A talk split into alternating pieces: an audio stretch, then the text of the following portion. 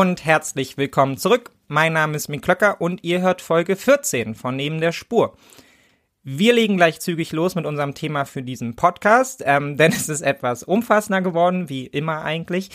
Aber bevor wir damit anfangen, erstmal ein ganz großes Dankeschön für all die Unterstützung und Förderung, die mich schon erreicht hat. Man versucht sich ja vorher keine Vorstellung zu machen, aber umso mehr freut mich zu sehen, dass ihr diesen Podcast offenbar schätzt und nun auch schon finanziell unterstützt, sogar zum Teil so ganz artig rückwirkend. Ähm, da ist man fast ein bisschen peinlich berührt angesichts des eigenen Hör- und Spendensverhaltens bei anderen Podcasts.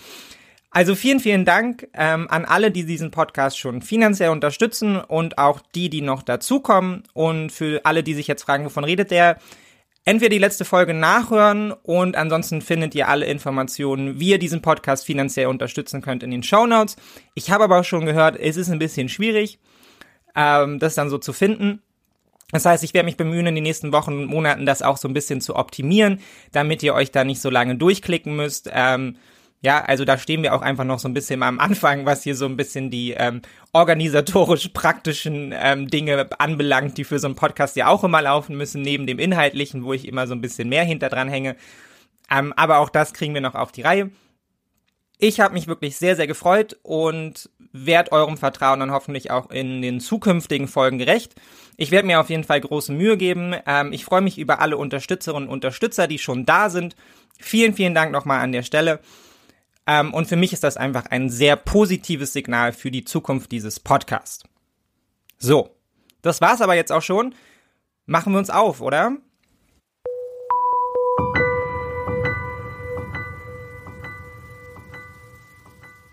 Es sind die frühen Morgenstunden eines gewohnt kalten, dunklen und verregneten Novembertages letzten Jahres, zumindest in Deutschland. Denn anderswo auf der Welt, da ist die Sonne schon aufgegangen und knapp steht sie über der Wasseroberfläche am Golf von Aden. Gefühlt unendliche Weite in alle Richtungen Wasser, wie ein Spiegel erstreckt sich das Meer bis zum Horizont, nur gesprenkelt mit den Silhouetten vereinzelter Frachtschiffe, die träge in der Morgensonne vor sich hindümpeln. Doch die scheinbare Ruhe trügt denn die Bilder stammen aus einem Militärhelikopter, der nur wenige Meter über der Wasseroberfläche seine Bahn zieht und den so glatten Spiegel auffühlt. Die Kamera schweift über die Insassen der Maschine, verhüllt in taktische Kleidung, Helme, Schutzwesten, Tücher, die Mund und Nase verdecken und stylische Sonnenbrillen, wie sie so eigentlich nur von zwei Gruppen bevorzugt werden, nämlich Extremsportlern und Kämpfern. Und die entsprechenden Maschinengewehre, die das Bild vervollständigen, liegen auch schon locker auf dem Schoß bereit. Ein Bild wie aus einem Hollywood-Film, fast schon zu bekannt. Bevor die Kamera erneut auf die Umgebung schwenkt und sich das Ziel des Anflugs ins Blickfeld schiebt, die Ausmaße lassen sich nur schwer fassen, so gigantisch ist das Schiff, das sich unter dem Helikopter ausbreitet. Und dann geht auf einmal alles ganz schnell. Nur wenige Sekunden setzt der Heli mit einem Ruckeln der Kamera auf, alle springen heraus, ein kurzer Blick zurück, doch der Transporter hebt schon wieder ab. Und dann richtet sich der Blick auch schon wieder nach vorne auf das Deck des Schiffes. Die Kämpfer huschen an der Kamera vorbei. Sie stürmen nicht, sie schreien nicht, sondern sie bewegen sich wie ein Mann. Kurze Handsignale werden gewechselt, um sich auszutauschen. Alles wirkt koordiniert, erfahren, professionell. Wer selbst nach dem gewagten Landemanöver noch gezweifelt haben sollte, jetzt wird jedem Betrachter spätestens klar, hier sind Profis am Werk und das beweisen sie auch in den folgenden Minuten. Wie man es sonst wohl nur aus Spielen wie Call of Duty kennt, wird das Schiff vom taktischen Kommando übernommen. In nur wenigen Minuten erreichen sie die Brücke ohne Widerstand und ohne einen Schuss abgegeben zu haben, bringen sie das Schiff unter ihre Kontrolle. Ziel erreicht. Nicht nur haben die Kämpfer ein Schiff in Millionenwert in wenigen Minuten unter ihre Kontrolle gebracht, wie eine Mücke, die einen Elefanten fällt und damit auch die Crew des Schiffes, sondern damit auch eine neue geopolitische Krise ausgelöst. Denn schon in wenigen Stunden werden nicht nur die Telefonhörer bei der für das Schiff zuständigen maritimen Versicherung heiß laufen, sondern auch die diverser Regierungssitze, darunter auch bei der immer noch größten Militärmacht des Planeten. Eine Handvoll Kämpfer in einem wackeligen, alten Militärhelikopter in Wüstentarn fordert die Weltgemeinschaft und den internationalen Handel heraus. Und rücken damit auch wieder einen Konflikt in einem Land ins Blickfeld der internationalen Öffentlichkeit, der weithin anerkannt als die größte humanitäre Katastrophe des 21. Jahrhunderts gilt. Von dem sich die resignierte Weltöffentlichkeit jedoch längst abgewendet zu haben schien. Und die Rede ist natürlich von dem Houthi und dem Jemen. Und zugegeben, das war jetzt ein etwas dramatischer Einstieg, aber die aktuellen Entwicklungen geben das eben auch her. Und das Video, das ich hier kurz nacherzählt habe von einer Gruppe von Houthi, die ein Schiff am Golf von Aden kapern, haben sicherlich auch viele von euch bereits einmal gesehen oder zumindest irgendwie wahrgenommen. Und genau so war das ja auch gedacht, denn innerhalb von wenigen Stunden verbreiten sich die Aufnahmen auf der ganzen Welt und wer sie sieht, der wird mit Bildern konfrontiert, die nichts gemein zu haben scheinen mit den allgegenwärtigen Vorstellungen von Kämpfern, Rebellen und Terroristen, die man eben eher mit wackeligen Toyotas und Kalaschnikows assoziiert als mit Spezialkommandos in Helikoptern, die geradezu erschreckend diszipliniert agieren. Ich habe die Szene daher auch nicht nur als dramatische Einleitung an den Anfang dieses Podcasts gestellt, sondern vor allem, weil die Aktion und erst recht deren Aufzeichnung, wie die weltweite Rezeption zeigte, eine wirklich extrem erfolgreiche Propagandaaktion darstellen. Denn nicht nur brechen die Aufnahmen ganz gezielt mit unseren Vorstellungen nichtstaatlicher Akteure in Form von Rebellen und Terroristen, sondern sie rufen bei uns als Betrachterin eben auch nicht zufällig Assoziationen an ganz andere, vor allem staatliche Akteure hervor. Allen voran die USA, deren Soldaten wir in Hunderten von Filmen und Serien auf ganz ähnliche Weise haben aus Helikoptern springen sehen, bevor sie sich diszipliniert daran machten, ein Ziel auszuschalten. Eine Beschreibung, die den Guten vorbehalten ist. Hier demonstriert ein Akteur also seine Macht. Und das gleich in mehrfacher Hinsicht. Seine Macht über die Bilder, seine tatsächliche Fähigkeit, aus dem Nichts zuzuschlagen, die Hilflosigkeit derer, die Opfer werden, unfähig sich zu wehren gegen einen Feind, der immer und überall zuschlagen kann. Und das auch nicht an irgendeinem Ort, sondern einem der neuralgischsten Punkte des Welthandels überhaupt. Und die Houthi fordern damit nicht nur in erschreckender Selbstsicherheit zwangsläufig den größten und mächtigsten Akteur der Welt heraus, sowie den internationalen Handel selbst, sondern weiten auch den Konflikt um Gaza weiter aus, der sich in den vergangenen Monaten immer weiter dramatisiert hat, indem sie sich mit ihren Attacken selbst zu einem Akteur in diesem Konflikt gemacht haben. Ohne irgendwelche Sympathien für die Houthis zu hegen, müssen wir hier eingangs festhalten, Aufwand in Verhältnis zu Wirkung ist das geradezu ein Meisterstück. Natürlich begünstigt durch die einmalige geografische Lage, zu der wir gleich kommen, aber dennoch, die Houthi haben mit erschütternd geringem Einsatz eine neue, relevante geopolitische Krise geschaffen, die Wirtschaftsbosse, Staatschefs und Versicherungsmanager auf der ganzen Welt in Atem hält. Aber bevor wir das vertiefen, machen wir es nach einigen Andeutungen konkret. Wie stellt sich die Lage um den Konflikt am Golf von Aden und im Roten Meer und am Suezkanal aktuell dar? Als Reaktion auf den Krieg in Gaza attackieren schiitische Houthi-Rebellen aus dem Jemen Handelsschiffe im Roten Meer. Von noch nie dagewesenen Angriffen auf den globalen Welthandel sprechen die USA und bombardieren ihrerseits gemeinsam mit Großbritannien Stellungen der Angreifer. Auch Deutschland und andere europäische Staaten wollen Kriegsschiffe in die Krisenregion entsenden. Bahnt sich hier der nächste Regionalkrieg an? Zumal wichtige Player wie der Iran und Saudi-Arabien Teil des Konflikts sind. Die Auswirkungen auf den Welthandel sind jetzt schon stark spürbar. Lieferengpässe und Produktionsstopps. Wir fragen deshalb, Angriffe der Houthi auf den Welthandel, eskaliert der Krieg im Nahen Osten? Das US-Militär hat erneut Ziele der Houthi-Miliz im Jemen angegriffen. Nach Angaben der USA wurden dabei mehrere abschussbereite Raketen zerstört. Ein Sprecher der Houthis erklärte unterdessen, dass eine Drohne ein US-Handelsschiff im Golf von Aden getroffen habe. Die britische Marinebehörde teilte mit, das Schiff habe einen Brand gemeldet, der inzwischen aber gelöscht sei. Die USA und Großbritannien hatten in der vergangenen Woche gemeinsam Stellungen der vom Iran unterstützten Houthi-Miliz angegriffen. Beide Länder reagierten damit auf eine Reihe von Drohnen- und Raketenangriffen der Houthi auf Schiffe im Roten Meer. Das waren die Anmoderationen der letzten Wochen und man kommt nicht umhin, zuerst einmal festzustellen, huch, das ging jetzt irgendwie ganz schön schnell alles. Ja, der andauernde Konflikt im Jemen wird uns allen schon einmal untergekommen sein in den vergangenen Jahren. Ja, er stand ja sogar schon einmal im Zentrum einer politischen Debatte auch bei uns. Ja, als es um die Frage ging, ob Deutschland damals noch unter einer anderen Regierung Waffen an Kriegsparteien dieses Konflikts liefern sollte, würde, verbunden mit der Frage, wer diese Parteien denn überhaupt seien. Aber das sind natürlich Fragen, die sich heute schon lange keiner mehr stellt, genauso wie eine Debatte über restriktive Rüstungspolitik heute nur wenige Jahre später fast schon traumhaft erscheint. Die Zeiten haben sich geändert oder anders, die Zeit hat die Politik verändert und nun ist der Konflikt im Jemen wieder allgegenwärtig oder zumindest einer seiner zentralen Akteure, allerdings unter ganz anderen Vorzeichen. Und wenigstens die Frage, wer sich an dem neuen Konflikt beteiligt, lässt sich diesmal wesentlich einfacher beantworten. Die Zeiten, in denen deutsche Pressesprecherinnen und die US-Administration noch rumdrucksten, um bloß nicht zu involviert zu wirken, scheinen wahrlich vorbei, wenn, wie gehört, nun täglich Dutzende Ziele im Land durch eine neue westliche Allianz angegriffen werden und sowohl die USA als auch die EU ganze Flottenverbände in die Region um den Jemen schicken wollen oder das auch schon getan haben unmittelbarer Ausgangspunkt dieses neuen, sich in den letzten Wochen rasant entwickelnden Konflikts ist der Krieg in und um Gaza. Denn bereits wenige Wochen nach dem Terrorangriff der Hamas auf Israel am 7. Oktober hatten die Houthi-Miliz dem israelischen Staat geradezu pompös den Krieg erklärt.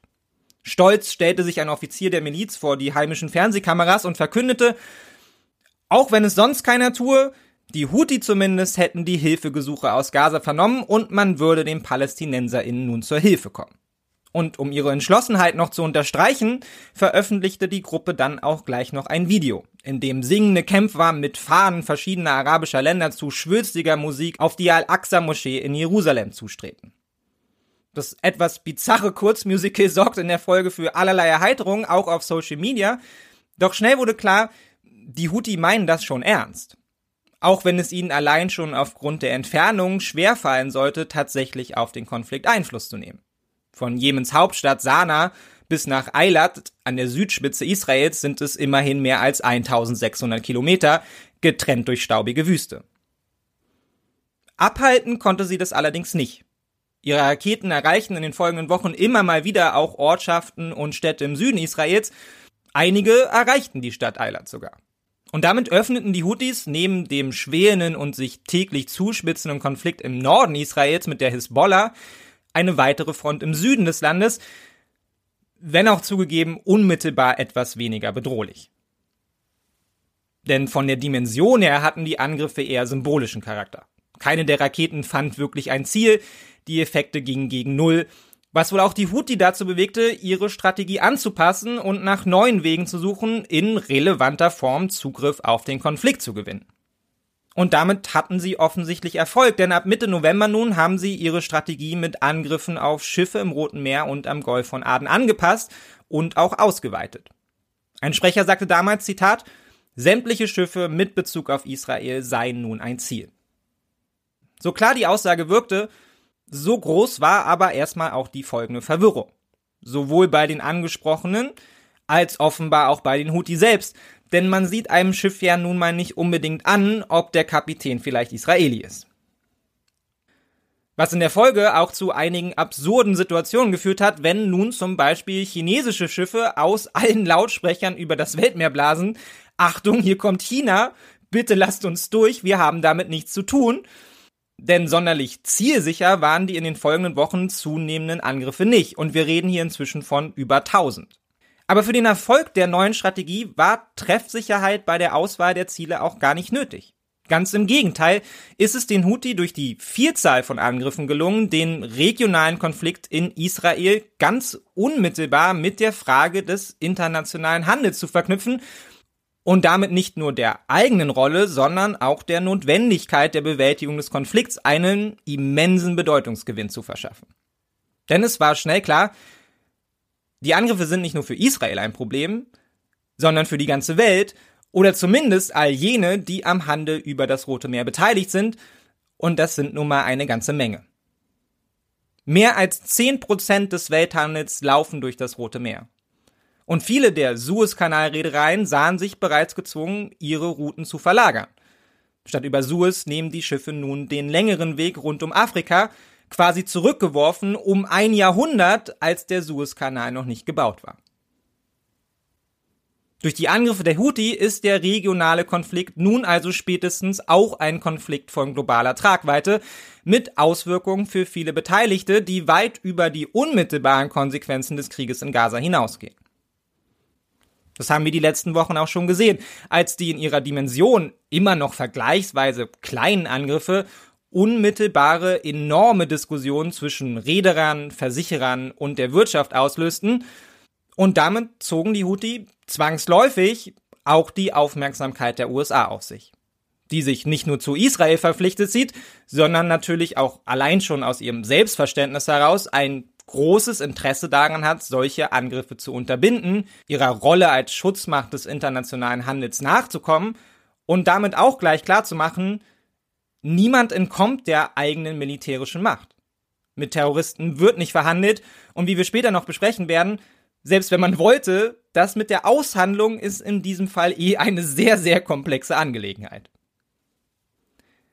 Die Amerikaner begannen also wenig überraschend eine internationale Koalition zum Schutz der Schifffahrt im Roten Meer auf die Beine zu stellen, inklusive allen alten Verdächtigen, äh, ich meine traditionellen Verbündeten wie Australien oder Großbritannien, Kanada, aber auch den Niederlanden und Bahrain die in der Folge nicht nur damit begannen, Militärschiffe in die Region zu verlegen, um andere Schiffe zu schützen und schnell eingreifen zu können, sondern vor allem auch seit dem 12. Januar damit begannen, Ziele im Jemen anzugreifen, zum Teil über 60 an einem Tag.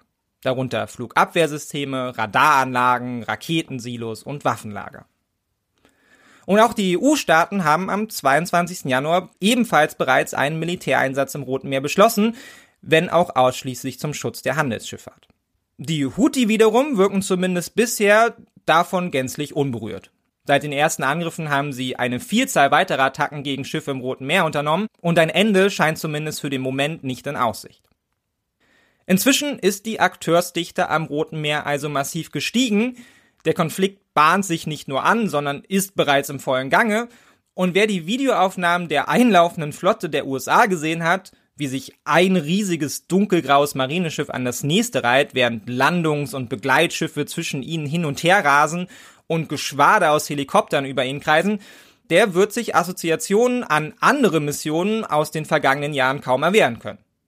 Allen voran natürlich Desert Storm, der Angriff auf den Irak, nur dass das Ganze hier wohl eher nach der Mission Big Wave aussieht. Womit in unser aller Köpfen natürlich auch unmittelbar die Frage verbunden ist, ist das jetzt der Anfang vom Ende der Houthi, die nun zwangsläufig von einer westlichen Übermacht erdrückt werden? Ja, also nur ein Sturm im Wasserglas, der bald vorbei ist? Oder sehen wir vielleicht die Anfänge eines militärischen Einsatzes, die, wie die Geschichte schon vielfach gezeigt hat, dann doch oft länger dauern und sich stärker zuspitzen, als von den Beteiligten selbst vielleicht verkündet oder oft genug auch wirklich vorgesehen? Und damit ist natürlich dann auch die Frage verbunden, was bedeutet der neue Konflikt für die Stabilität der Region? Ist das der befürchtete Flächenbrand, ein weiterer Krieg? Und wenn ja, was bedeutet das dann wiederum für die Menschen im Jemen? Und um das zu beantworten, müssen wir uns natürlich die Akteure und ihre Interessen und Umstände genauer anschauen, angefangen beim Jemen und den Houthi und dem Konflikt, der sie überhaupt erst zu einem Akteur gemacht hat, der nun Zugriff auf den Welthandel behauptet und die USA herausfordert.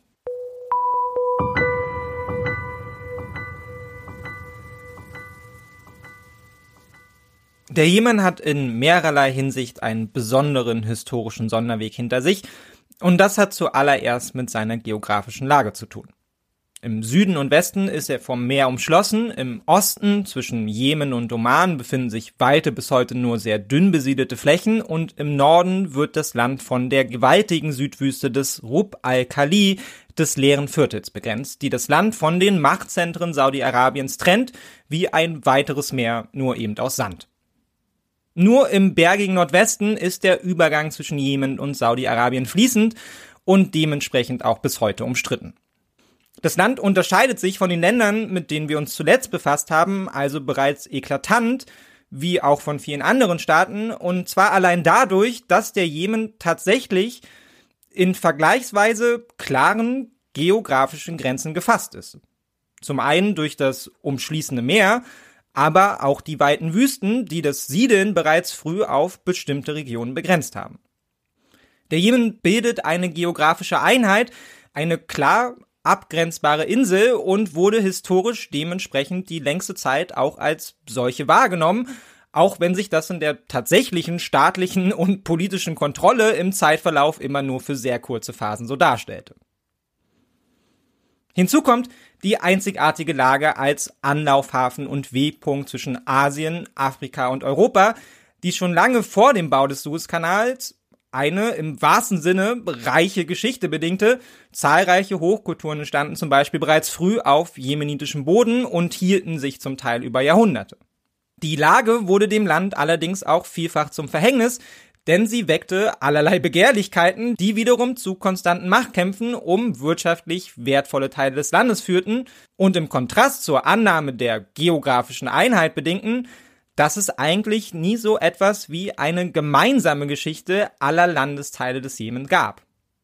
Ebenso wie es bis auf wenige Dekaden nie so etwas wie eine politische und staatliche Einheit gegeben hat, die heutige Hauptstadt Sanaa und der Norden blicken auf eine andere Geschichte zurück als die Region Almara im Osten und die Geschichte der Stadt Aden und des Südens unterscheidet sich von beiden. Und in den vergangenen Jahrtausenden war das Gebiet, das wir heute Jemen nennen, eigentlich nie so etwas wie eine geschlossene politische Entität, sondern oft wenig mehr als eine amorphe und ständig wechselnde Ansammlung von kleinen Reichen.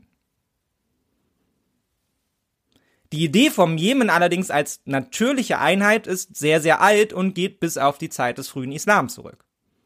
Und das unterscheidet das Land signifikant von vielen seiner Nachbarn und prägt auch bis heute die politischen Strukturen entlang, denen sich Konflikte entwickelt haben. Denn die Grenzen der meisten Staaten des Nahen Ostens wurden von Kolonialmächten erschaffen und viele von ihnen, etwa Jordanien oder der Irak, sind einfache Erfindungen mit wenig geschichtlicher Substanz. Im Jemen ist das allerdings anders.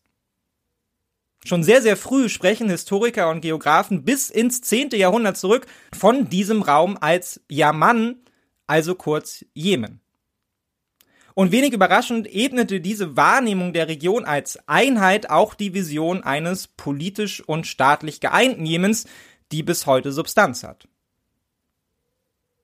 Die Geschichte des Landes hat jedoch nur für sehr, sehr kurze Phasen und eigentlich nur ausnahmsweise größere politische Strukturen gesehen, die weit mehr durch ihre Referenzen an Religion, Dynastien oder Ideologien definiert wurden, als tatsächlich durch territoriale Integrität. Macht war die allerlängste Zeit auf eine Vielzahl von kleinen Zentren verteilt, die alle auf ihre ganz eigenen kleinen Lokalgeschichten zurückblicken. Was aber nicht bedeuten soll, dass das Land nicht auch von historischen Kontinuitäten geprägt war.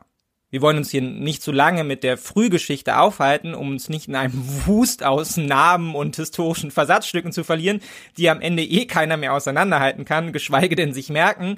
Aber ein bemerkenswertes Beispiel sei zumindest erwähnt, auch weil es bis heute für das Land und seine politischen Grabenkämpfe tatsächlich relevant ist. So kam die Region schon früh mit dem Islam in Berührung, nämlich schon um 630 nach Christus. Zwar konnte sich der Islam damals als neue, frische Religion längst nicht überall durchsetzen, aber spätestens das Jahr 897 ist für Jemens islamische Geschichte besonders bedeutend, denn in jenem Jahr legte Bin al-Hussein al-Rassi in der Region von Sada im nördlichen Jemen die Grundlage für einen theokratischen, zaidistisch-schiitischen Staat. Die Zaida, auch Fünfer Schia genannt, ist eine schiitische Glaubensrichtung, die im 8. Jahrhundert am Kaspischen Meer entstand. Herzstück der Zair ist die Forderung nach der geistigen und weltlichen Führung der zaidistischen Gemeinschaft durch einen Said, und das sind direkte Nachkommen des Propheten Mohammed. Fortan gehörten alle Herrscher des saidistischen Staates und die meisten seiner Notablen dieser Linie an, einer anderen Linie als die meisten seiner Untertanen, von denen der größte Teil tribaler Abstammung war. Und das sind alles kleine Details, die man vergessen kann, auch wenn wir nachher darauf zurückkommen, gerade mit Blick auf die Houthi. Aber entscheidend ist, die Dynastie, die sich damals begründete und das Reich, das daraus hervorging, hielt nicht etwa ein paar Jahrzehnte oder auch nur ein paar Jahrhunderte. Nein, sondern, jetzt haltet euch fest, vom 9. Jahrhundert bis 1962. So lang wurde das zaidistische Reich von Nachkommen des Propheten Mohammed regiert und so lange spielte es eine Rolle. Und das ist nur einer der Verweise darauf, wie weit zurückreichend zum Teil die politische Geschichte bestimmter Strukturen im Jemen ist. Und ich glaube, das macht deutlich, wir haben es im Jemen zum Teil mit unglaublich dichten und weit zurückreichenden historischen Versatzstücken und Akteursbeziehungen zu tun, die bis in unsere Gegenwart hineinreichen und politische Auseinandersetzungen weiterhin prägen, was es auch für uns als Außenstehende zum Teil wahnsinnig schwierig macht, die diversen und oft verworrenen Strukturen, die sich daraus entwickelt haben, überhaupt irgendwie aufzudröseln. Erklärt aber auch, warum der Wunsch nach staatlicher Einheit, der irgendwie schon immer angelegt war, es so schwer hatte, sich tatsächlich in der Realität zu etablieren und sich dann eigentlich erst wirklich herausbildete in dem Kontext, der von ausländischen Mächten vorbereitet und geformt worden war. Und zwei externe Akteure waren dabei zentral, deren Motivlage wir hier nicht lange darlegen müssen, denn beide hatten das Ziel, lokal und global relevante Großmächte zu werden. Und in beiden Fällen fiel der Blick dabei ganz natürlich auf den Jemen und vor allem seine geopolitische Schlüsselposition. Zweimal okkupiert das Osmanische Reich weite Teile des Landes, sowohl über 100 Jahre im 16. bis 17. Jahrhundert als auch wieder ab 1872 nach der Öffnung des Suezkanals. Und die andere Großmacht, naja, das waren natürlich die Briten, die 1839 die Hafenstadt Aden im Süden des Landes besetzten. Die Kronkolonie Aden war für das britische Empire aus mehreren Gründen von zentraler geostrategischer und wirtschaftlicher Bedeutung. Zunächst diente Aden als strategische Basis gegen die Präsenz osmanischer Truppen auf der arabischen Halbinsel, umso mehr noch nach der zweiten osmanischen Okkupation des jemenitischen Hochlandes, die in der Folge aus Aden ein zentrales geopolitisches Bollwerk für die Briten machte. Noch entscheidender für die Besetzung war aber sicherlich, dass die Kontrolle von Aden den Zugriff auf einen der größten natürlichen Seehafen der Welt bot, dessen Ausbau zur Bekohlung und Trinkwasserversorgung der britischen Schiffe auf dem Seeweg nach Indien bald eine wirtschaftliche und geopolitische Bedeutung zukam, die sich historisch eigentlich kaum überschätzen lässt. Und im Mittelpunkt stand dabei natürlich der 1869 eröffnete Suezkanal, an dessen Ausgangspunkt der Routen zwischen Suez und Indien London und Singapur der Hafen von Aden lag, der sich daher in atemberaubender Geschwindigkeit schnell zum drittgrößten Seehafen seiner Zeit entwickelte. Und das alles kolonial gemanagt mit fast beeindruckend geringem Aufwand, denn nur die Kronkolonie mit dem Hafen befand sich wirklich unter direkter Kontrolle der Briten. Im Hinterland entstand das sogenannte Protektorat Aden, ein Zusammenschluss neun lokaler Stämme, deren Herrscher Kooperationsverträge mit den Briten eingingen, die gerne bereit waren, alles zu zahlen, um das hochprofitable Projekt Aden am Laufen zu halten. Effizienter ließ sich Kontrolle nicht gestalten, natürlich verbunden mit all den Folgeproblemen für die Staatlichkeit, die dieses Outsourcing von Kontrolle mit sich brachte, die sich in den folgenden Jahrzehnten nach Abzug der Briten fatal ausspielten. Aber das hatte das Empire ja damals nicht zu kümmern. Ganz im Gegenteil wuchs das Protektorat in den folgenden Jahrzehnten immer weiter, als die Briten mit einem Sultan und Emir nach dem anderen Kooperationsverträge abschlossen, um ihre Kronkolonie bestmöglich zu schützen. Aber trotz dem Einsatz und der Begeisterung vieler lokaler Machtakteure, das britische Projekt im Austausch für persönliche Gewinne zu stützen, die Osmanen vertrieb das nicht. Und so etablierte sich im Ringen zwischen dem Osmanischen Reich und den Briten im Laufe der Zeit so etwas wie ein geopolitischer Patt und eine klare Trennlinie, die die jeweiligen Einflusssphären markierte und damit auch die Grenzen zwischen dem späteren Nord- und Südjemen, die sogenannte anglo-türkische Linie. Die auch nach dem Zerfall des Osmanischen Reiches weiter fortbestand, bis in die 1960er Jahre. Als die Welle der Unabhängigkeitsbewegung und des arabischen Nationalismus auch für den Jemen große Umbrüche mit sich brachten. Bereits 1962, nach dem Tod von Iman Amab, dem letzten der langen Reihe von Nachfahren des großen Propheten, über die wir gerade gesprochen haben, wurde von republikanischen Kräften die Arabische Republik Jemen, auch Nordjemen genannt, ausgerufen. Die Ziele der Revolution waren einfach die Abschaffung des Imanats, das über 1000 Jahre Bestand hatte, und damit auch des politischen Herrschaftsanspruchs der Saidids sowie die Bildung eines modernen Staates in Form einer Republik.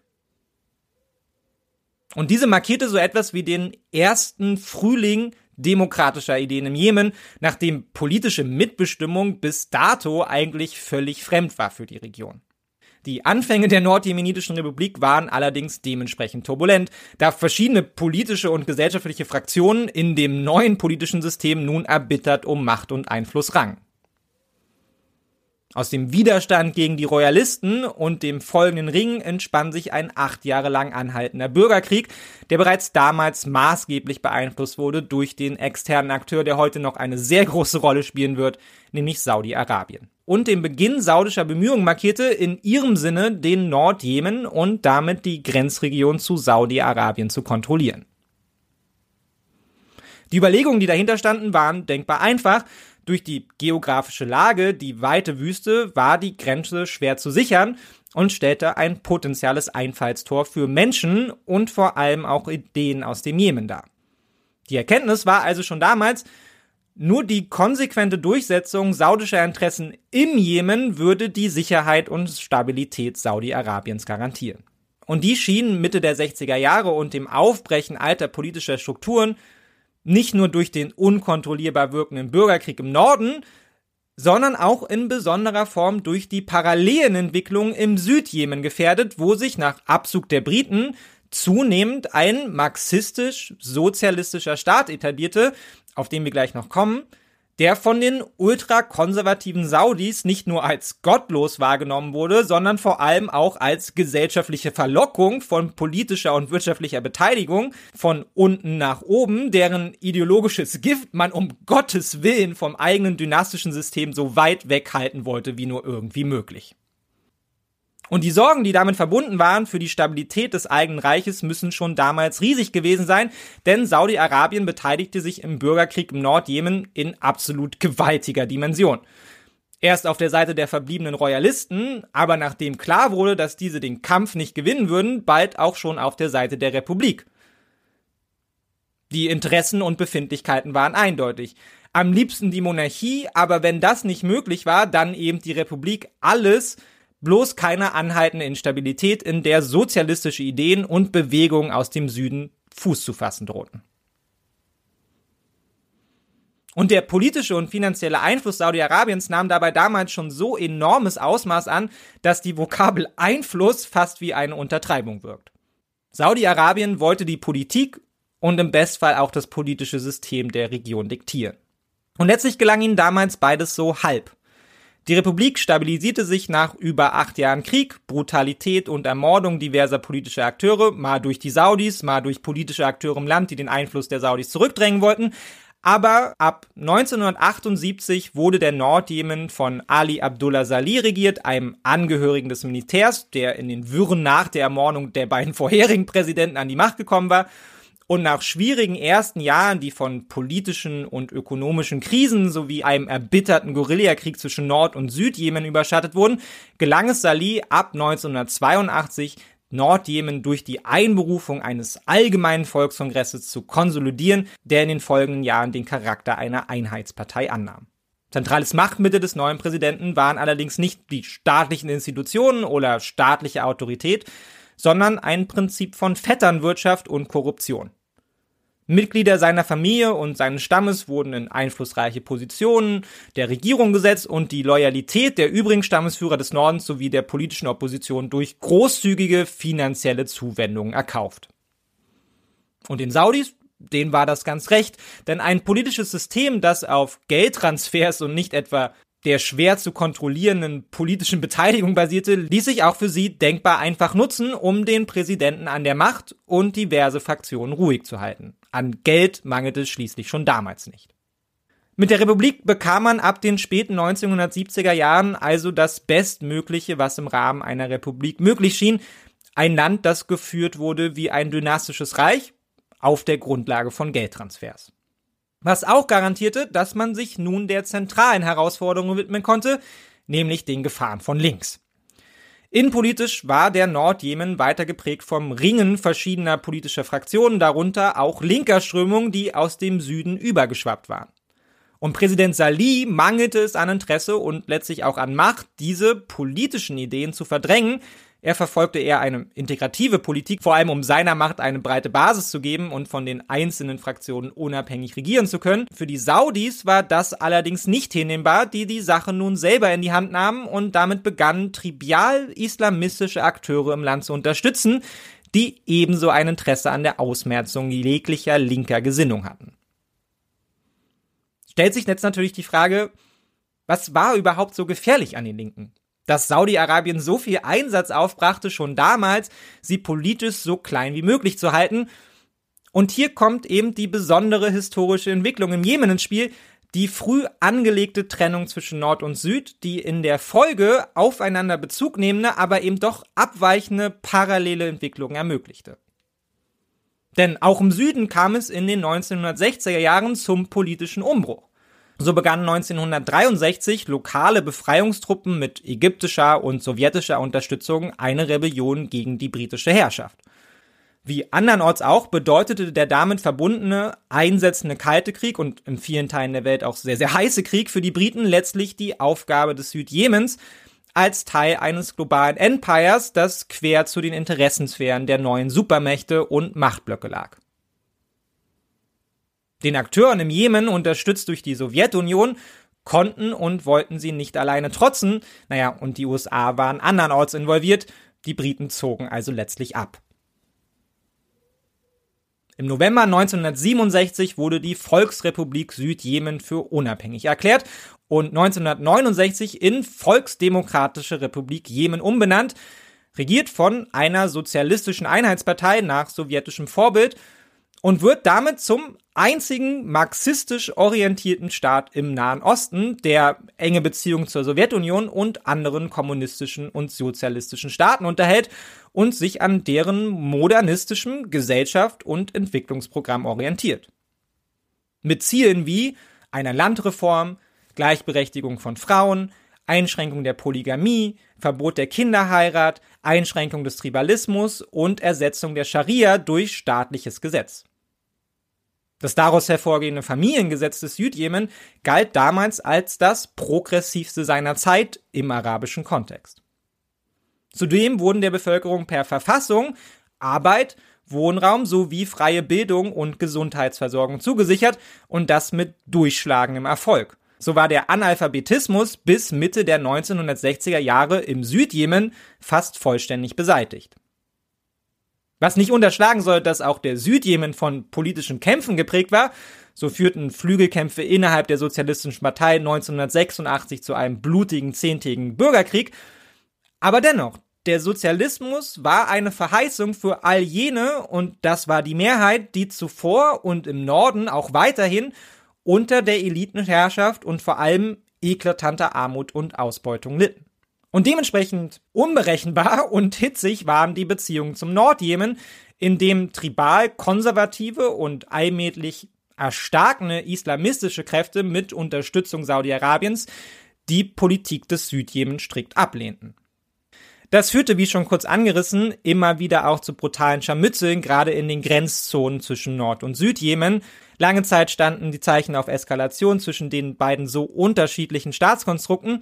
Überraschenderweise aber löste sich der Konflikt Ende der 80er Jahre entlang mehrerer paralleler Entwicklungen auf. Zum einen dadurch, dass die Sowjetunion ab den späten 80er Jahren auseinander und damit die Unterstützung für den Südjemen wegbrach. Der große Bruder verschwand und damit auch die schützende Hand, die bisher über dem Südjemen geschwebt war. Zum anderen dadurch, dass der Präsident des Nordens sich seinerseits durch die islamistischen Kräfte, die durch Saudi-Arabien unterstützt wurden, um alle linken Ideen im Keim auszumerzen, und dem Überpartner Saudi-Arabien Land zunehmend selbst bedroht sah und händeringend nach neuen Partnern suchte, um seiner Macht eine eigene Basis zu verschaffen. In der akuten Sicherheitskrise, die beide Staaten durchlebten, schien es daher nur logisch, sich wieder aufeinander zu besinnen, Gemeinsam ist man schließlich weniger allein. Und das Versprechen der Einheit ließ sich zudem auch innenpolitisch für beide Seiten unterstützungsbringend ausschlachten.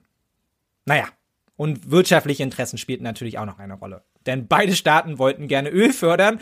Ein Großteil der Ölfelder befand sich allerdings ungünstigerweise genau auf der Trennlinie zwischen Nord und Süd. Und solange diese umstritten und auch immer mal wieder umkämpft war, konnte keine Seite von den Feldern profitieren. Ende der 80er Jahre standen also alle Anzeichen auf Annäherung, die sich dann auch am 22. Mai 1990 einigermaßen geräuschlos vollzog. Eine wahnsinnig lustige Parallelität irgendwie, denn zumindest ich werde mir jetzt immer vorstellen, wie nicht die Bilder von feiernden Berlinern auf der Mauer und die folgende deutsche Einheit das Ende des Kalten Krieges markierten, sondern die Einheit des Jemen, nur dass sie eben damals keiner mit der Kamera aufnahm und sie in Fernseher auf der ganzen Welt ausstrahlte. Die Mai 1990 verabschiedete Einheitsverfassung der Republik Jemen sah ein pluralistisches politisches System und freie Wahlen vor, bis zu deren Durchführung politische Macht zu gleichen Teilen zwischen dem Norden und dem Süden aufgeteilt werden sollte. Salih, Präsident aus dem Norden, wurde Staatschef, während El-Baidi, Generalsekretär aus dem Süden, Vizepräsident wurde. Schon die ebenfalls vorgesehene Integration der Verwaltung gelang allerdings nicht. Insbesondere das Militär blieb de facto unter nördlichem und südlichem Kommando geteilt. Denn so recht vertraute man dem Gegenüber von Beginn an dann doch nicht und die Spannungen waren trotz der Annäherung und Vereinigung weiterhin enorm. Und das wurde durch die eingesetzten demokratischen Institutionen, die das Machtgleichgewicht eigentlich erhalten sollten, nur noch erhöht. Denn bei den Parlamentswahlen von 1993 konnte Salis Allgemeiner Volkskongress und die islamistische Isla-Partei viele Wähler für sich gewinnen. Die Sozialistische Partei hingegen ging geschwächt aus den Wahlen hervor, obwohl sie die meisten Sitze im zwar flächenmäßig größeren, jedoch weit weniger bevölkerungsstarken Süden gewonnen hatte. Ein im Wahlrecht angelegtes Ungleichgewicht, das dazu führte, dass das neue Parlament de facto deutlich vom Norden dominiert wurde, was wiederum das vorherige wackelige Machtgleichgewicht zwischen den beiden Staaten zu kippen drohte. Die Beziehungen zwischen Nord und Süd verschlechterten sich in der Folge rapide. Wachsendes Misstrauen, Entfremdung und ein zunehmend vergiftetes politisches Klima machten die weitere Zusammenarbeit letztlich unmöglich.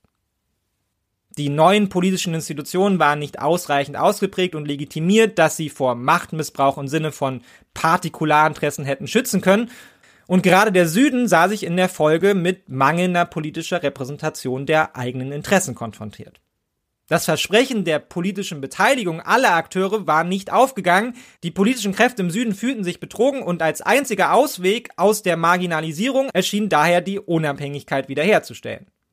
Bemühungen, die schon 1994, nur ein Jahr nach den ersten Parlamentswahlen, in einem kurzen, aber heftigen Bürgerkrieg mündeten, der letztlich aber vor allem die Hegemonie des Nordens im vereinten Jemen bestätigte und zementierte, denn der Norden gewann den Konflikt.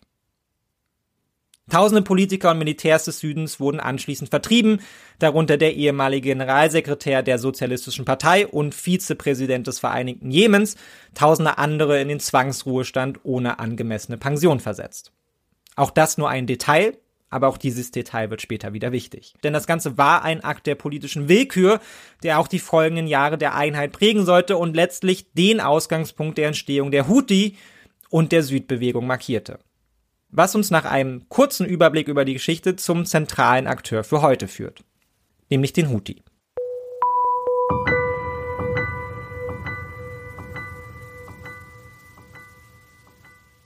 Die Jahre der Einheit bescherten den Jemen trotz aller Verwerfungen augenscheinlich eine Periode der Stabilität, nachdem das Ringen zwischen Nord und Süd militärisch entschieden wurde, die sich rückblickend jedoch auch als eine Zeit der zunehmenden politischen und gesellschaftlichen Erstarrung und der schleichenden Enddemokratisierung erwies.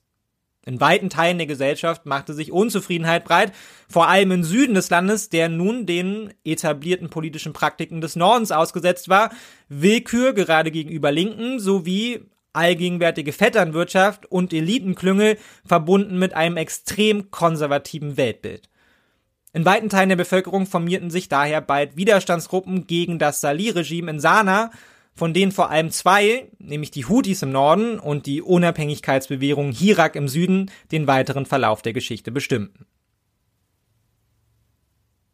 Gerade die Entstehung der Houthis ist dabei das Ergebnis eines sehr, sehr komplexen Prozesses, der weit in die Geschichte des Jemen zurückreicht, aber vor allem eng verbunden ist mit den kontinuierlichen Bemühungen Saudi-Arabiens über verschiedene politische Phasen und auch Regime hinweg konstant ihren Einflussbereich im Nordjemen zu erhalten und auszubauen.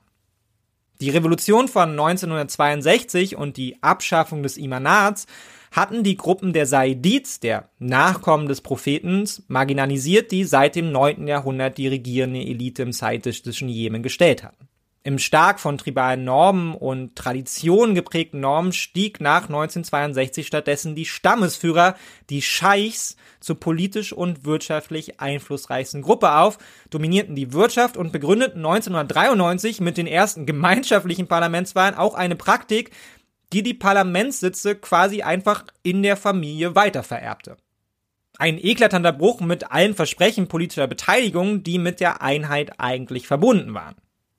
Wegen ihrer überragenden Rolle wurden die Scheichs aber dennoch sowohl von der Regierung in Sanaa als auch von Saudi-Arabien mit großzügigen Patronagezahlungen bedacht und politisch gefördert von der Regierung, um den politisch, wirtschaftlichen und gesellschaftlichen Frieden sowie die eigene Macht zu erhalten und von Saudi-Arabien vor allem als politischer Arm, der die eigenen Interessen gerade in der nördlichen Grenzregion zementieren sollte. Dieses dynastische Patronagesystem unter dem Deckmantel der Republik hatte jedoch wenig verwunderlich extrem negative Auswirkungen auf das Verhältnis von Bevölkerung und politischem System.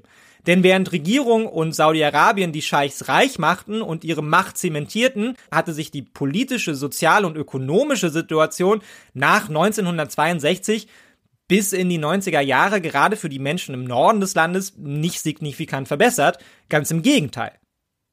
Dabei hatten viele von ihnen eigentlich gehofft, mit der Einigung zumindest auch von der im Süden vormals etablierten sozialen Absicherung und ökonomischen Chancen profitieren zu können, in der Realität fielen jedoch sowohl der Norden des Landes wie auch der Süden nach der Einheit weit hinter die eigenen, gerade sozialen Errungenschaften wieder zurück. Schwerwiegender noch als die allgemeine Frustration und Enttäuschung über den sozialpolitischen Rückfall und die mangelnde politische und wirtschaftliche Beteiligung wirkte allerdings, dass Saudi-Arabien sowie auch einige der Scheichs mit dem etablierten System dann auch nicht so ganz zufrieden waren. In der Geschichte des Jemen war das Zusammenleben von schiitisch-saidistischen und sunnitischen Gruppen bis dato zumeist unproblematisch gewesen. Dies änderte sich jedoch, als sich im Norden ab den frühen 1980er Jahren radikale sunnitische Glaubensrichtungen ausbreiteten, die von Saudi-Arabien sowie dem konservativ-islamistischen Block der Scheichs sowie zeitweise auch aus politischem Kalkül von der jemenitischen Regierung gefördert wurden. Saudi-Arabien hatte seine Kontrollbemühungen nicht aufgegeben und eine Förderung gerade radikal sunnitischer Kräfte, die mit der eigenen Ideologie übereinstimmten, ermöglichte es neben der konstanten Unterstützung für die Scheichs auch noch einen militärischen Arm im Jemen zu etablieren, der sich in der Folge zur Durchsetzung saudischer Interessen in der Region nutzen ließ. Darunter zum Beispiel auch Al-Qaida, die seit den späten 1980er Jahren im Land Fuß fassten. Diese direkte Einflussnahme von Saudi-Arabien, die nun auch versuchten, zumindest über militärische Mittel die Möglichkeit eines direkten Zugriffs auf die jemenitische Politik und die Kontrolle im Land zu gewinnen, überspannte allerdings endgültig den Bogen und schuf ein Umfeld, in dem religiöse Dynamiken bald eine ungeahnte Wucht entfalten konnten. Denn spätestens das Gefühl der Marginalisierung und Bedrohung durch die vorwiegend von Saudi-Arabien finanzierte Ausbreitung des radikalen Sunnismus führte auch dazu, dass sich ein Teil der Zaiditen ab den späten 1980er Jahren ebenfalls organisierten und allmählich radikalisierten als eine Art Spiegelung des sich ausbreitenden radikalen Sunnitentums. Und aus dieser zaidistischen Bewegung gingen in den frühen 2000er Jahren die Houthis hervor, die den Namen ihres Anführers des Said Hussein al-Houthi trugen. Und unter Hussein al-Houthis Führung wurde die Bewegung zu einem Sammelbecken all jener im zaidistisch geprägten Norden, die sich religiös, politisch, sozial und wirtschaftlich marginalisiert fühlten und mit dem Status quo unzufrieden waren. Verbindendes Element war die Religion, zentrales Ziel und Motivation aber waren vor allem geprägt von dem Wunsch nach stärkerer politischer und ökonomischer Teilhabe sowie der Vertreibung der sunnitischen Kräfte, die von Saudi-Arabien unterstützt wurden. Der folgende Konflikt zwischen Regierung und den Houthi bahnte sich über Jahre an, in denen es immer wieder zu Auseinandersetzungen zwischen Sunniten und Schiiten kam, bis der Kessel nach einer Polizeioperation gegen Hussein al-Houthi in dessen Heimatdorf in den Bergen von Sada schließlich im Jahr 2004 platzte. Im tribalen Milieu des nördlichen Hochlands entwickelte der Konflikt schnell eine enorme Eigendynamik. Die Regierung hatte den Moment verpasst, in dem es vielleicht noch möglich gewesen wäre, den Führer der Houthis auszuschalten oder politisch wieder zu integrieren und damit vielleicht auch einen Volksausstand frühzeitig den Wind aus den Segeln zu nehmen.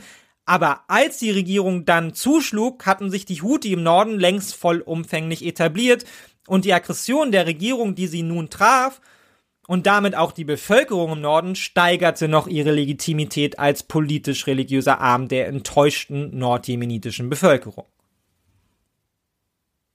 Folglich wuchs sich der Konflikt in den folgenden Jahren zu einem Krieg aus, der große Teile der Bevölkerung des Hochlandes gegen die Regierung mobilisierte und bald schon kaum mehr zu kontrollieren schien. Fünf Jahre lang nahm die Auseinandersetzung immer größere Dimensionen an, denn jeder erfolgreiche militärische Schlag der Regierung spürte nur mehr willige Kämpfer in die Arme der Houthi, die wiederum glaubhaft vermitteln konnten, sich nur gegen die Ungerechtigkeit und Aggression zur Wehr zu setzen. Gleichzeitig fehlten der Regierung durch ihr etabliertes System des Machtoutsourcings die militärischen und wirtschaftlichen Mittel, sowie etablierte verlässliche staatliche Institutionen, um den Konflikt ein für alle Mal zu beenden und oder einen politischen Ausgleich anzubieten. Die Folge war dementsprechend Chaos und eine sich unkontrolliert ausbreitende Gewaltdynamik, die letztlich, wie sollte es anders sein, ab 2009 auch die sensible Grenze zu Saudi-Arabien erreichte und überschritt. Und zu behaupten, Saudi-Arabien wäre darüber not amused gewesen, wäre eine Untertreibung. Denn vielmehr schienen mit dem Konflikt zwischen Houthi und Regierung die schlimmsten Befürchtungen der Machthaber in Riyadh wahr geworden zu sein. Nicht nur zerbröselte und zerschlug der Konflikt Stück für Stück die über Jahre aufgebauten Beziehungen zu den Machtakteuren im Jemen, gerade den Scheichs im Norden des Landes, die durch die Houthi ebenso von der Macht vertrieben wurden wie die sunnitischen Proxys, sondern die Houthis waren auch noch als direkte Gegenreaktion auf die Durchsetzung saudischer Interessen entstanden und eine politische Versöhnung oder auch nur Geld auf das Problem zu werfen, bis irgendwie ein neuer Interessenausgleich etabliert war, mit dieser machtpolitischen wie religiösen Konkurrenz schied daher ganz grundsätzlich aus. Wie sehr Saudi-Arabien sich und seine Interessen bedroht sah, machte die Reaktion auf die Ausweitung des Konflikts in Richtung Saudi-Arabien deutlich. De facto bedrohte die Saudis diese Entwicklung unmittelbar nicht. Die Aufmerksamkeit der Houthis war schließlich gänzlich auf den innenpolitischen Konflikt konzentriert doch das zu diesem Zeitpunkt noch sehr vage Schreckgespenst eines möglichen Sieges der Houthis und damit einer feindlichen Fraktion, die drohte, aus Jemen einen feindlichen Staat zu machen, reichten aus, dass Saudi-Arabien nicht lange fackelte, sondern ab 2009 mit einem Luftkrieg absolut gewaltiger Dimension gegen die Houthi die Bedrohung ein für alle Mal zu ersticken versuchten. Und wenig überraschend, denn sonst würden wir heute nicht über die Houthi sprechen, ging dieser Plan nicht auf. Die Houthi waren kein Akteur unter vielen, den man mit ein paar gezielten Luftschlägen hätte ausschalten können. In vielen Fällen waren die Houthi die Bevölkerung oder zumindest in engster Weise mit deren politischen und wirtschaftlichen Struggle verknüpft. Und das bedeutete, jeder erfolgreiche Militärschlag produzierte in der Folge also eher mehr neue Kämpfer, steigerte die Aggression gegenüber Saudi-Arabien unter der breiten Bevölkerung und schweißte diese mit den Houthis zusammen. Scheinbar unprovozierte Luftschläge, die immer wieder auch die Bevölkerung trafen, verschafften den saudischen Interessen nicht unbedingt Legitimität bei eben jener, wer hätte es ahnen können. Durch die Unterstützung Riads ließ sich aber zumindest so etwas wie ein Patt erreichen. Der Krieg endete quasi unentschieden im Februar 2010. Die Houthi waren nicht weg, aber der Jahre andauernde Konflikt hatte alle Parteien ausgebrannt, ohne dass eine Seite die andere hätte überwältigen können. Ruhe kehrte ein, zumindest für einen kurzen Moment, bis ein kleiner Aufstand weit weg eine gigantische Lawine ins Rollen brachte, die 2011 auch den Jemen erreichte, nämlich der arabische Frühling. Für die Regierung und das Regime in Sada kam er zur absoluten Unzeit. Noch immer geschwächt durch den Konflikt mit den Houthi befanden sich Mittel und staatliche Autorität auf einem absoluten Tiefpunkt und die Welle des Protests, die den Jemen nun erreichte und Tausende auf die Straßen trieb im ganzen Land, konnte sie letztlich nicht standhalten. Präsident Salih wird gestürzt bzw. er tritt freiwillig ab, sein etabliertes Elitensystem jedoch nicht. Stattdessen ist der einzige Kandidat, der sich bei den kommenden Wahlen aufstellen lässt, sein ehemaliger Vizepräsident, der das Land in einem denkbar schlechten Zustand übernimmt und gleichzeitig über fast keine Legitimität verfügt. Er ist das weiter so und dementsprechend zerrüttet sind auch seine Autorität und seine Zustimmungswerte. Vielmehr stärkt sein Übergangskabinett noch den Eindruck, sowohl im Süden wie auch im Norden des Landes, dass ein Politikwechsel in Kooperation mit den Eliten in der Hauptstadt nicht möglich sei. Die Houthi wiederum profitieren von der politischen Disruption gewaltig. Nicht nur, weil es dem neuen Präsidenten nicht gelang, eine glaubhafte Alternative für einen gemeinsam befriedeten Staat auf die Beine zu stellen, trotz Unterstützung der USA, sondern auch, weil die Houthi selbst bei der Wahl ihrer Partner nicht sonderlich dogmatisch waren. Und mit der Absetzung Salihs öffnete sich ihnen eine neue Gruppe der Enttäuschten, nämlich der ehemalige Präsident und seine Anhänger selbst, gegen die man wenige Jahre zuvor noch erbittert gekämpft hatte.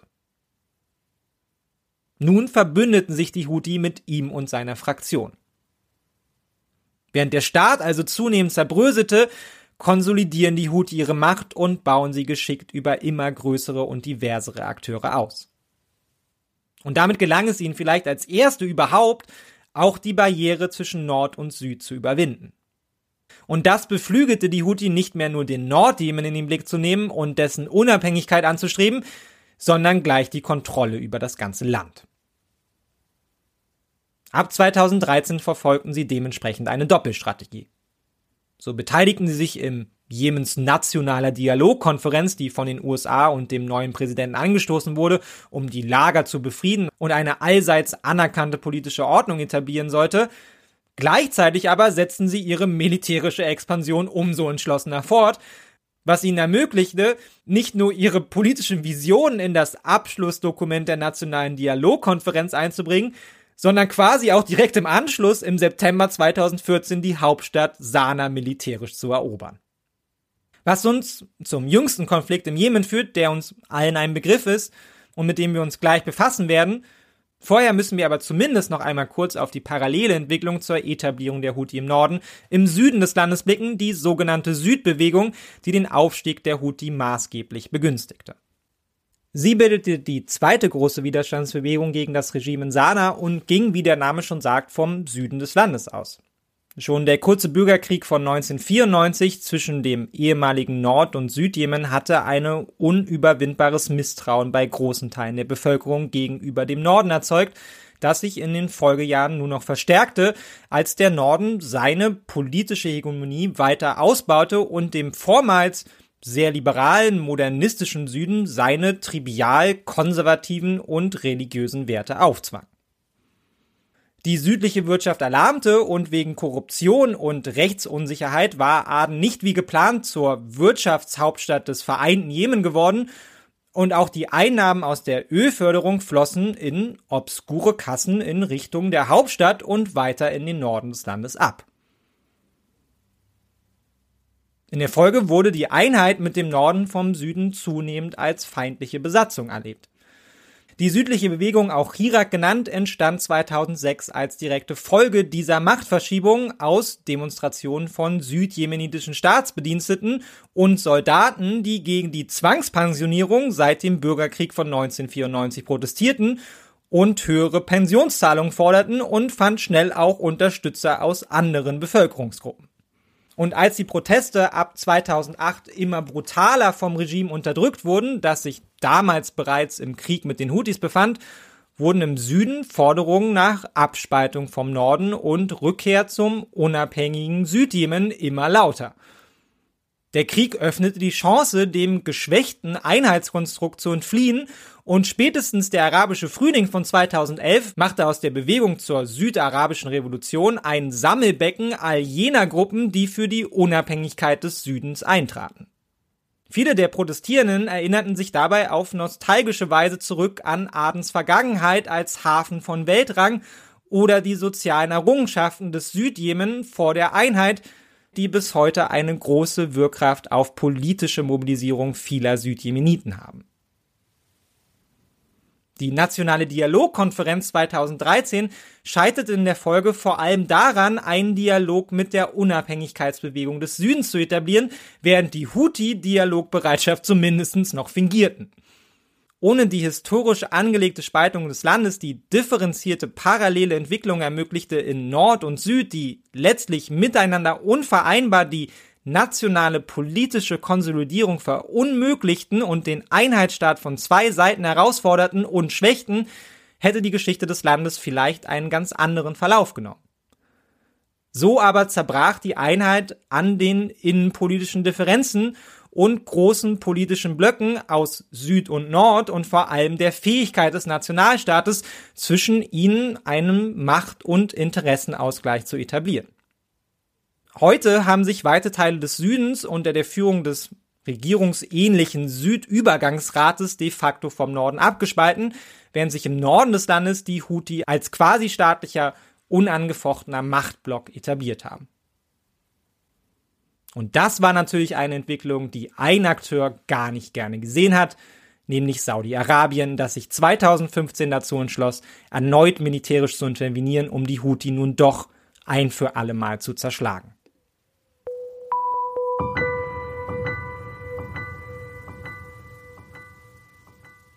Wie wir alle wissen, hält dieser Konflikt, der 2015 begann, bis heute an. Seit neun Jahren leiden die Menschen im Jemen unter einem Krieg, der geführt mit internationaler Beteiligung laut Angaben der Vereinten Nationen zur größten humanitären Katastrophe des 21. Jahrhunderts geführt hat. Im Januar 2015 trat Präsident Abdurabu Mansur Hadi unter zunehmendem Druck der Houthis zurück – Allerdings verschwand er nicht von der Bildfläche, sondern floh aus der Hauptstadt und tauchte nur allzu bald in Riyadh wieder auf, um dort um Unterstützung im Kampf gegen die Rebellen zu bitten. Unterstützung, die ihm Saudi-Arabien nur allzu gerne zukommen ließ. Und im Nachhinein lässt sich sicherlich auch die Frage stellen, wessen Idee genau es jetzt war, dass Hadi in Riyadh wieder auftauchte, seine oder nicht doch eher die von Saudi-Arabien, denen das Hilfsgesuch einen Grund gab, zu intervenieren ohne internationale Schelte. Schließlich kam man ja nur einer legitimen Exilregierung zur Hilfe, die unrechtmäßig von der Macht vertrieben worden war. Im März 2015 griff das Königreich an der Spitze einer Koalition aus sunnitischen Staaten, der saudisch geführten Koalition, in den Konflikt ein. Wichtigster Partner in dieser Allianz sind die Vereinigten Arabischen Emirate, mit deren militärischen Unterstützung es lokalen südjemenitischen Kräften im Sommer 2015 sogar gelang, Aden und große Teile des Südens von der Houthi-Salih-Miliz zu befreien. In der Folge töteten die Houthis ihren Verbündeten Ali Abdullah Salih, den ehemaligen Präsidenten, selbst im Dezember 2017, womit die Allianz zwischen den Fraktionen zerbrach, ebenso wie die erneute Idee eines geeinten Jemens nun unter den Houthi. Im Jemen stehen die Houthi aktuell eine Allianz aus unterschiedlichen, zum Teil miteinander verfeindeten Kräften gegenüber, die alle eine eigene Agenda vertreten. Und das gilt im Besonderen für viele südjemenitische Kräfte, allen voran, allen voran den von den Arabischen Emiraten unterstützten Südübergangsrat, der weiterhin mittelfristig die Unabhängigkeit des Südjemens als Südarabien von Nordjemen anstrebt. Man merkt, das Chaos hat sich durch den Eingriff von außen nur noch gesteigert und heute gibt es längst keine Vision mehr für einen geeinten Jemen. Die letzten Strukturen des Nationalstaates sind längst zerbrochen und in ihrer Lücke haben sich diverse Akteure ausgebreitet.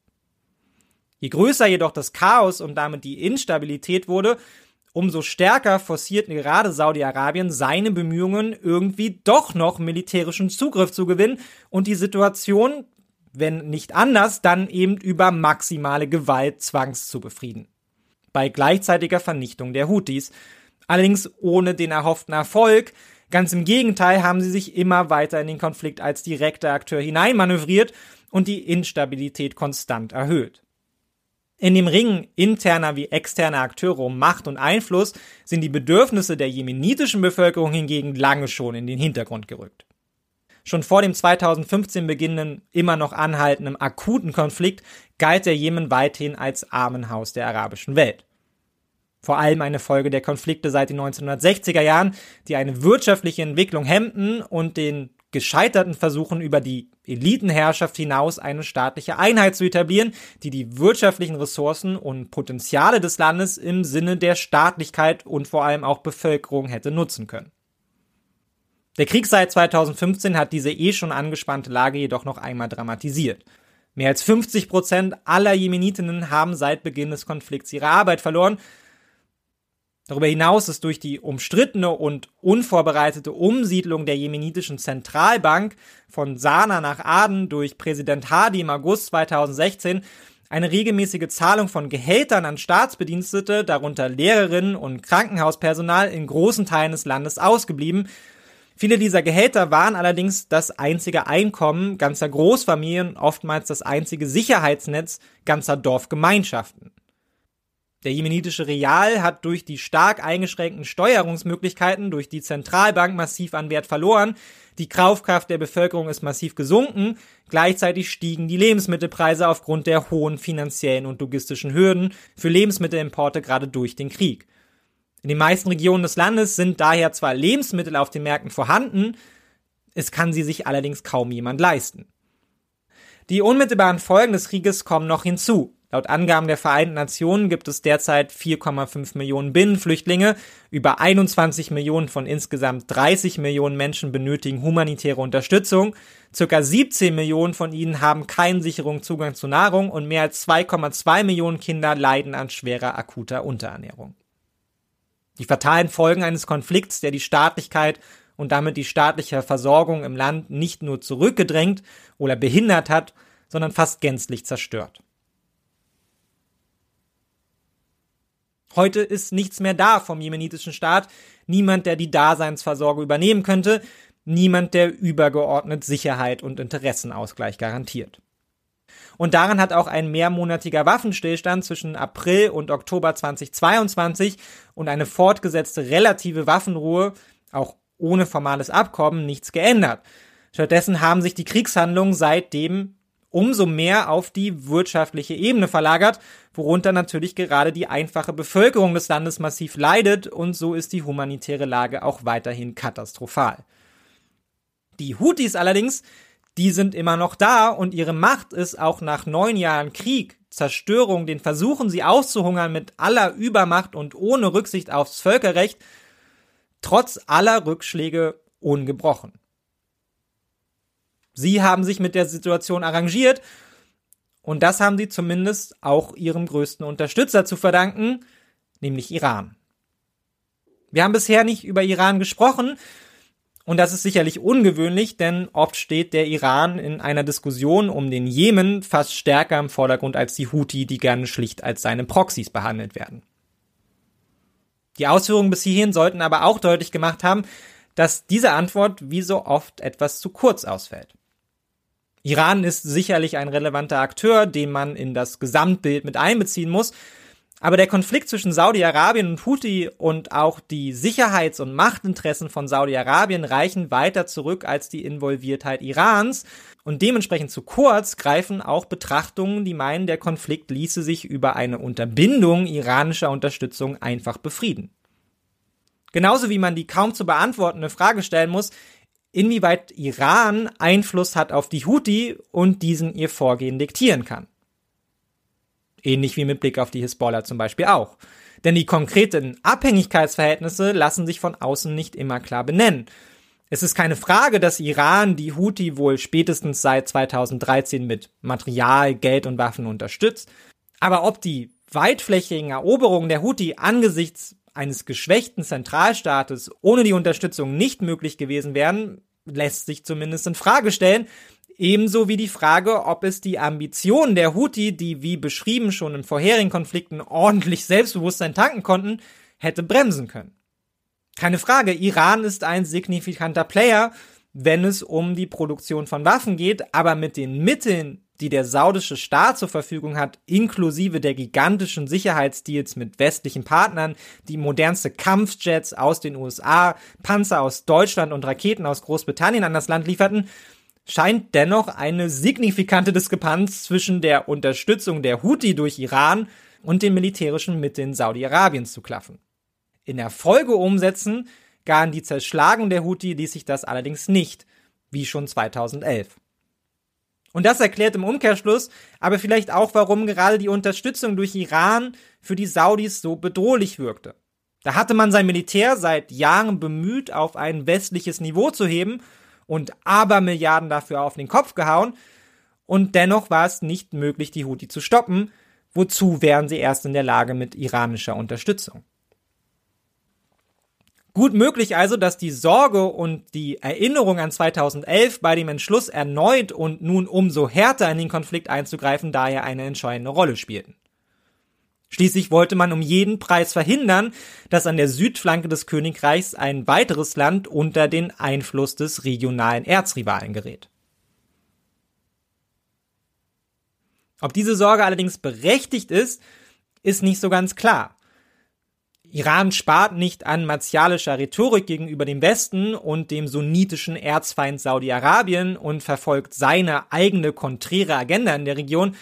Aber ob das das Überleben Saudi-Arabiens direkt bedroht oder in Anführungsstrichen nur ihre interessenpolitische Agenda und geopolitischen Einfluss in der Region, lässt sich zumindest mal als weitere Frage in den Raum stellen. Zumindest bisher schienen die Houthi zumindest zu involviert in innenpolitische Angelegenheiten, als dass ein signifikanter Angriff auf Saudi-Arabien je eine Rolle gespielt hätte. Man sollte also etwas vorsichtig sein damit, die Sorgen Saudi-Arabiens über die drohende Instabilität durch den Iran einfach als seine zu übernehmen, gerade mit Blick auf den Jemen, wo vor allem Saudi-Arabien selbst seit Jahrzehnten wie ein Elefant im Porzellanladen wütet und massiv zur Instabilität beigetragen hat. Denn die Houthis sind entgegen saudischer Wahrnehmung ganz eindeutig kein von Iran aus gesteuerte Proxy. Sie nehmen zwar Ratschläge aus dem Iran an, haben aber auch immer wieder entgegen iranischer Empfehlungen gehandelt. Ihre Politik und ihr militärisches Handeln wird in erster Linie von ihrem Sicherheitsbedürfnis und Interessen getrieben und nicht denen Irans. Was die westlichen Partner Saudi-Arabiens allerdings nicht davon abschreckte, die Sorgen der Saudis als ihre eigenen anzunehmen. Saudi-Arabien ist immer noch einer der, wenn nicht der wichtigste geopolitische Partner gerade der USA in der Region. Und Iran möglichst klein zu halten, ist für die USA ein ganz eigenes Interesse, bei dem es nicht viel Überzeugungskraft der Saudis bedurfte, sie von der Rechtmäßigkeit ihres Handelns zu überzeugen. Die saudisch geführte Koalition gegen die Houthi wird also auf internationaler Ebene insbesondere von den USA und auch Großbritannien schon lange militärisch unterstützt. In den beiden Ländern wuchs allerdings in den vergangenen Jahren auch der Widerstand gegen genau diese Unterstützung, vor allem vor dem Hintergrund der humanitären Lage im Jemen. Und auch Deutschland hat sich im Einklang mit UN-Sicherheitsresolution 2216 von April 2015 ebenfalls deutlich auf Seiten der international anerkannten Regierung positioniert und mit Unterbrechungen auch immer wieder Waffenlieferungen an Saudi-Arabien und die Vereinigten Arabischen Emirate genehmigt, wie wir alle wissen. Wie Amnesty International berichtete, kam es dabei wohl immer wieder auch zu Missgeschicken, denn überraschenderweise landen immer wieder Waffen auch bei verschiedenen militanten Gruppen, denen Menschenrechtsverletzungen vorgeworfen werden. Deutschland unterstützt allerdings auch den UN-Sondergesandten Hans Grundberg in seinen Bemühungen um eine Erneuerung des Waffenstillstands und eine allgemeine Wiederbelebung des Friedensprozesses. Die Bundesrepublik ist außerdem einer der größten internationalen Geldgeber im Bereich der humanitären Hilfe für den Jemen und ist eines der wenigen Länder, das seine Entwicklungszusammenarbeit mit dem Jemen durch den gesamten Krieg hindurch aufrechterhalten hat. Wir wollen uns heute nicht zu lange auf deutsche Außenpolitik konzentrieren, allein schon weil die öffentliche Debatte um den Jemen, wenn auch vergessen, viele der Fragezeichen westlicher Unterstützung Saudi-Arabiens in diesem Konflikt schon einmal aufgeworfen hat – aber dennoch sei die Schizophrenie deutscher Außenpolitik mit Blick auf den Jemen an dieser Stelle noch einmal kurz betont. Der Westen betrachtet diesen Konflikt ganz offensichtlich als Stellvertreterkonflikt zwischen Iran und den eigenen mit Saudi-Arabien verbundenen Interessen. Das negiert allerdings nicht nur die Interessen der jemenitischen Bevölkerung, sondern vor allem auch die der Houthis, ebenso wie der Südbewegung als eigenständige Akteure, ebenso wie relevante Fragen der jemenitischen Staatlichkeit. Angefangen bei der Anerkennung der Regierung, die wenig mehr Legitimität genießt als jeder andere Akteur, und sie ist eng verbunden mit dem Akteur, der ganz erheblich zur Zerstörung des Landes und dem Leid der Menschen beigetragen hat, und sie genießt darüber hinaus auch keine unabhängige Autorität. Ohne Saudi-Arabien gibt es keine jemenitische Regierung. Es ist also sehr, sehr fraglich, ob von ihr aus eine politische Integration der diversen Interessen im Land nach einem Frieden überhaupt möglich ist. Zudem ist das Zurückdrängen der Houthi zwar für Saudi-Arabien relevant, aber auch ein umfassender Sieg würde keines der historisch tief verwurzelten Probleme der jemenitischen Staatlichkeit lösen. Nach neun Jahren Krieg ist diese fast vollständig zerstört und die Akteursdichte, die sich in dieser Leerstelle ausgebreitet hat, würde sich durch die Zerschlagung der Houthi wohl nur noch vergrößern. Gleichzeitig ist der Westen in seiner Rolle als Unterstützer saudischer Interessen inzwischen so involviert, dass er kaum auf eine Rolle als legitimer Verhandler zurückfallen kann und zu einem Interessenausgleich zwischen den Fraktionen im Land beitragen könnte. Insofern ist es zwar löblich, dass Deutschland seine humanitäre Unterstützung nicht eingestellt hat. Aber solange der Krieg weitergeht und der Jemen massiv durch die wirtschaftlichen Sanktionen der Partner ausgehungert wird und auch durch deutsche Waffen zerstört wird, bleiben sie einzig als minimale Abmilderung der eigenen politischen und militärischen Agenda in der Region. Nach fast zehn Jahren Krieg und massivem militärischem Einsatz, der die Houthis nicht signifikant geschwächt hat und ganz im Gegenteil zur Destabilisierung des Landes beigetragen hat, sollte jedem der Beteiligten eigentlich klar sein, dass Frieden in dem Land und die Zielsetzung, die Houthi zu zerschlagen, in zwei verschiedene Richtungen weisen. Und insofern ist es auch nicht verwunderlich, dass die erfolgsversprechendste Initiative für eine mögliche Befriedung des Konflikts nicht vom Westen ausgegangen sind, sondern von China, das sowohl zu Iran als auch Saudi-Arabien gute Beziehungen pflegt und durch die Versuche im Rahmen der BRICS einen eigenen Machtblock aufzubauen, in dem bald beide Länder eine Rolle spielen sollen, ein weitaus größeres Eigeninteresse an einer Beilegung des Krieges hat. Erst am 10. März 2023 verkündeten Saudi-Arabien und der Iran in China die baldige Wiederaufnahme diplomatischer Beziehungen zwischen ihren beiden Ländern. Und angesichts der Rolle, die diese beiden Staaten im Jemen-Konflikt spielen, versprachen sich viele Beobachterinnen von dieser Annäherung auch neue Dynamiken für dessen friedliche Lösung. Im Rahmen dieses Abkommens soll zum Beispiel Iran bereits zugesichert haben, die Houthis nicht mehr zu Angriffen auf saudisches Territorium zu ermutigen und keine Waffen mehr an die Houthis zu liefern. Und auch die schon seit längerem andauernden Gespräche zwischen Saudi-Arabien und den Houthis machten vielen Hoffnung auf neue Impulse für den lange Zeit brachliegenden Friedensprozess. Der Konflikt schien zu alarmen, allein schon, weil es keiner Seite gelang, ihn zu beenden. Was wiederum Auswirkungen auf die jeweiligen Strategien hatte.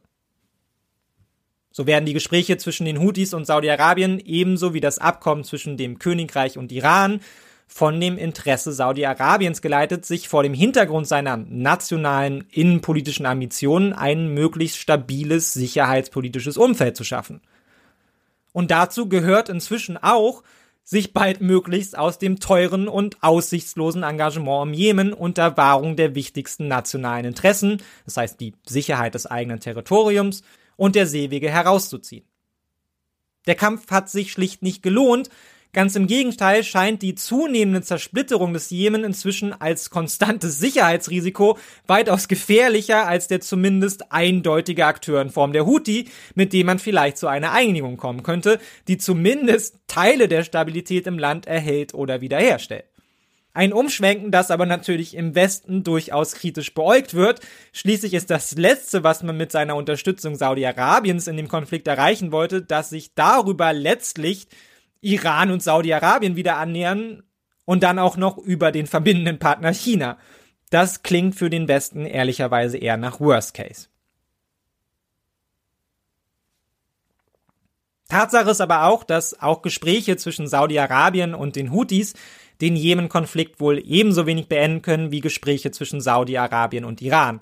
Denn im jemenitischen Bürgerkrieg sind inzwischen zahlreiche weitere Akteure involviert, die aktuell zumindest noch an keinerlei Verhandlungstisch sitzen, allen voran die derzeit im Präsidialrat versammelten Repräsentanten der Anti-Houthi-Koalition mit ihren jeweils eigenen, oft antagonistischen Interessen.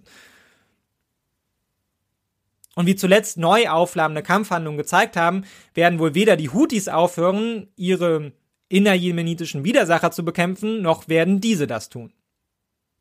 Bedeutet, den Krieg im Jemen können langfristig nur die jemenitischen Konfliktakteure beenden, möglichst in einem von UN-Sondergesandten koordinierten und möglichst inklusiven Prozess, der einen nachhaltigen Frieden für den Jemen garantiert.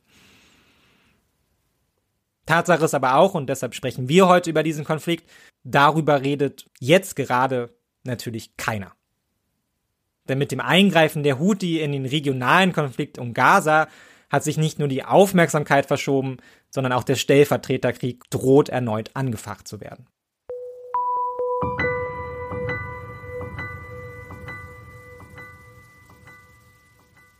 Was bedeutet der neue Konflikt am Suezkanal also für den Konflikt in Gaza, den größeren Konflikt in der Region und den Jemen selbst? Befassen wir uns zunächst mit den Motiven der direkt involvierten Akteure, allen voran den Houthi, und der neuen Koalition, die die Seewege vor ihnen schützen will, bevor wir den Blick dann ausweiten auf die Frage, wie sich das auf den größeren Konflikt in der Region auswirken könnte. Fangen wir also mit dem offensichtlichsten an.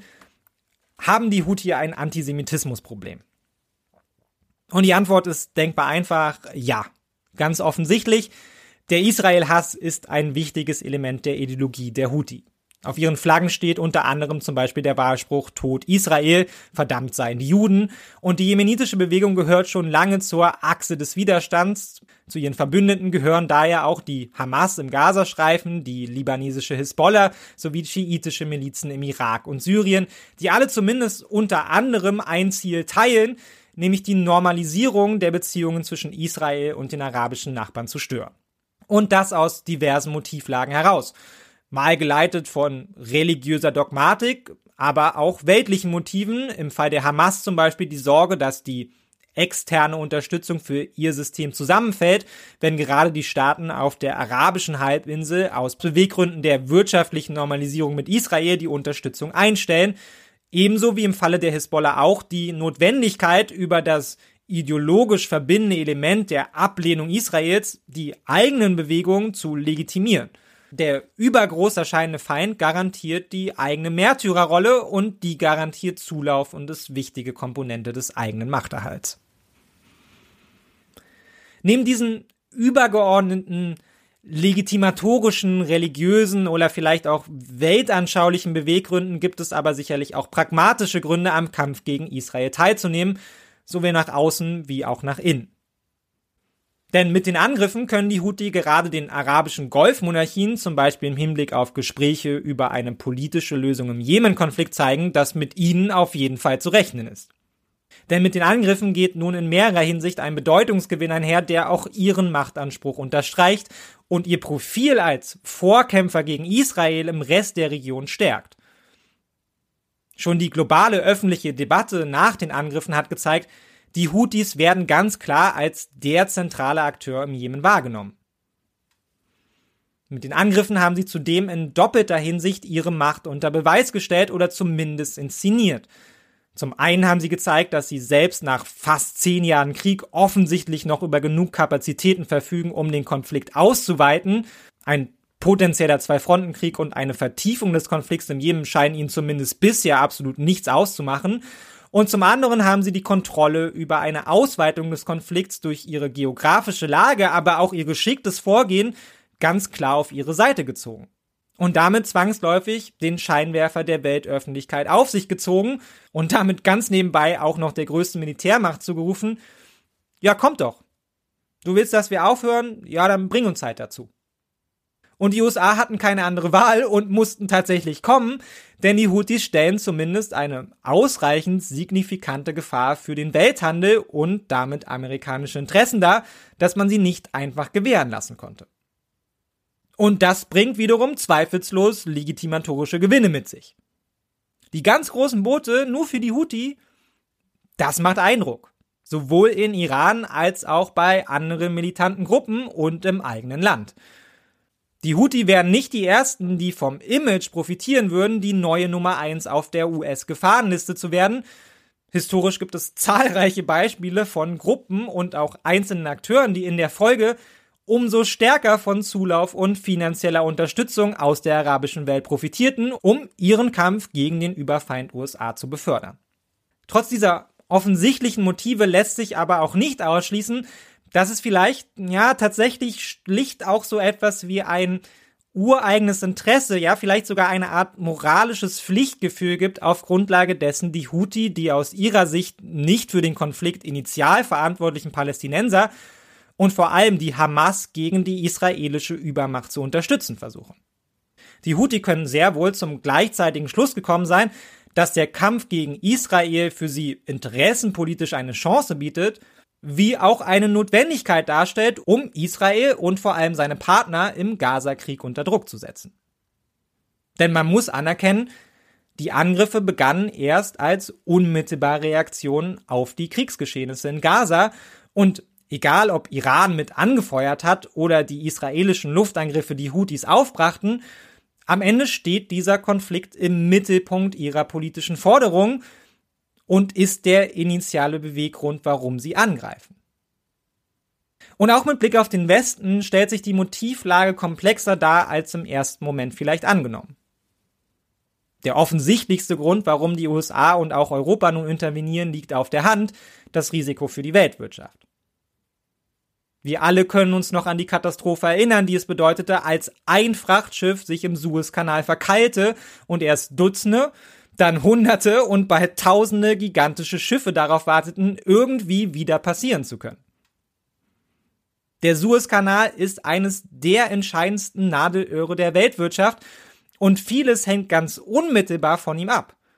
Großreedereien wie Hapag-Lloyd haben bereits auf die Angriffe reagiert. Sie umfahren das Gebiet und nehmen nun eine längere Route. Aber damit sind natürlich auch höhere Kosten verbunden. Und in dem Scale, von dem man hier potenziell ausgehen kann, sollten die Angriffe der Houthi die Passage zum Erliegen bringen, hätte das wohl auch signifikante Auswirkungen auf globale Preisentwicklung, in denen sich die Attacken schon jetzt widerspiegeln.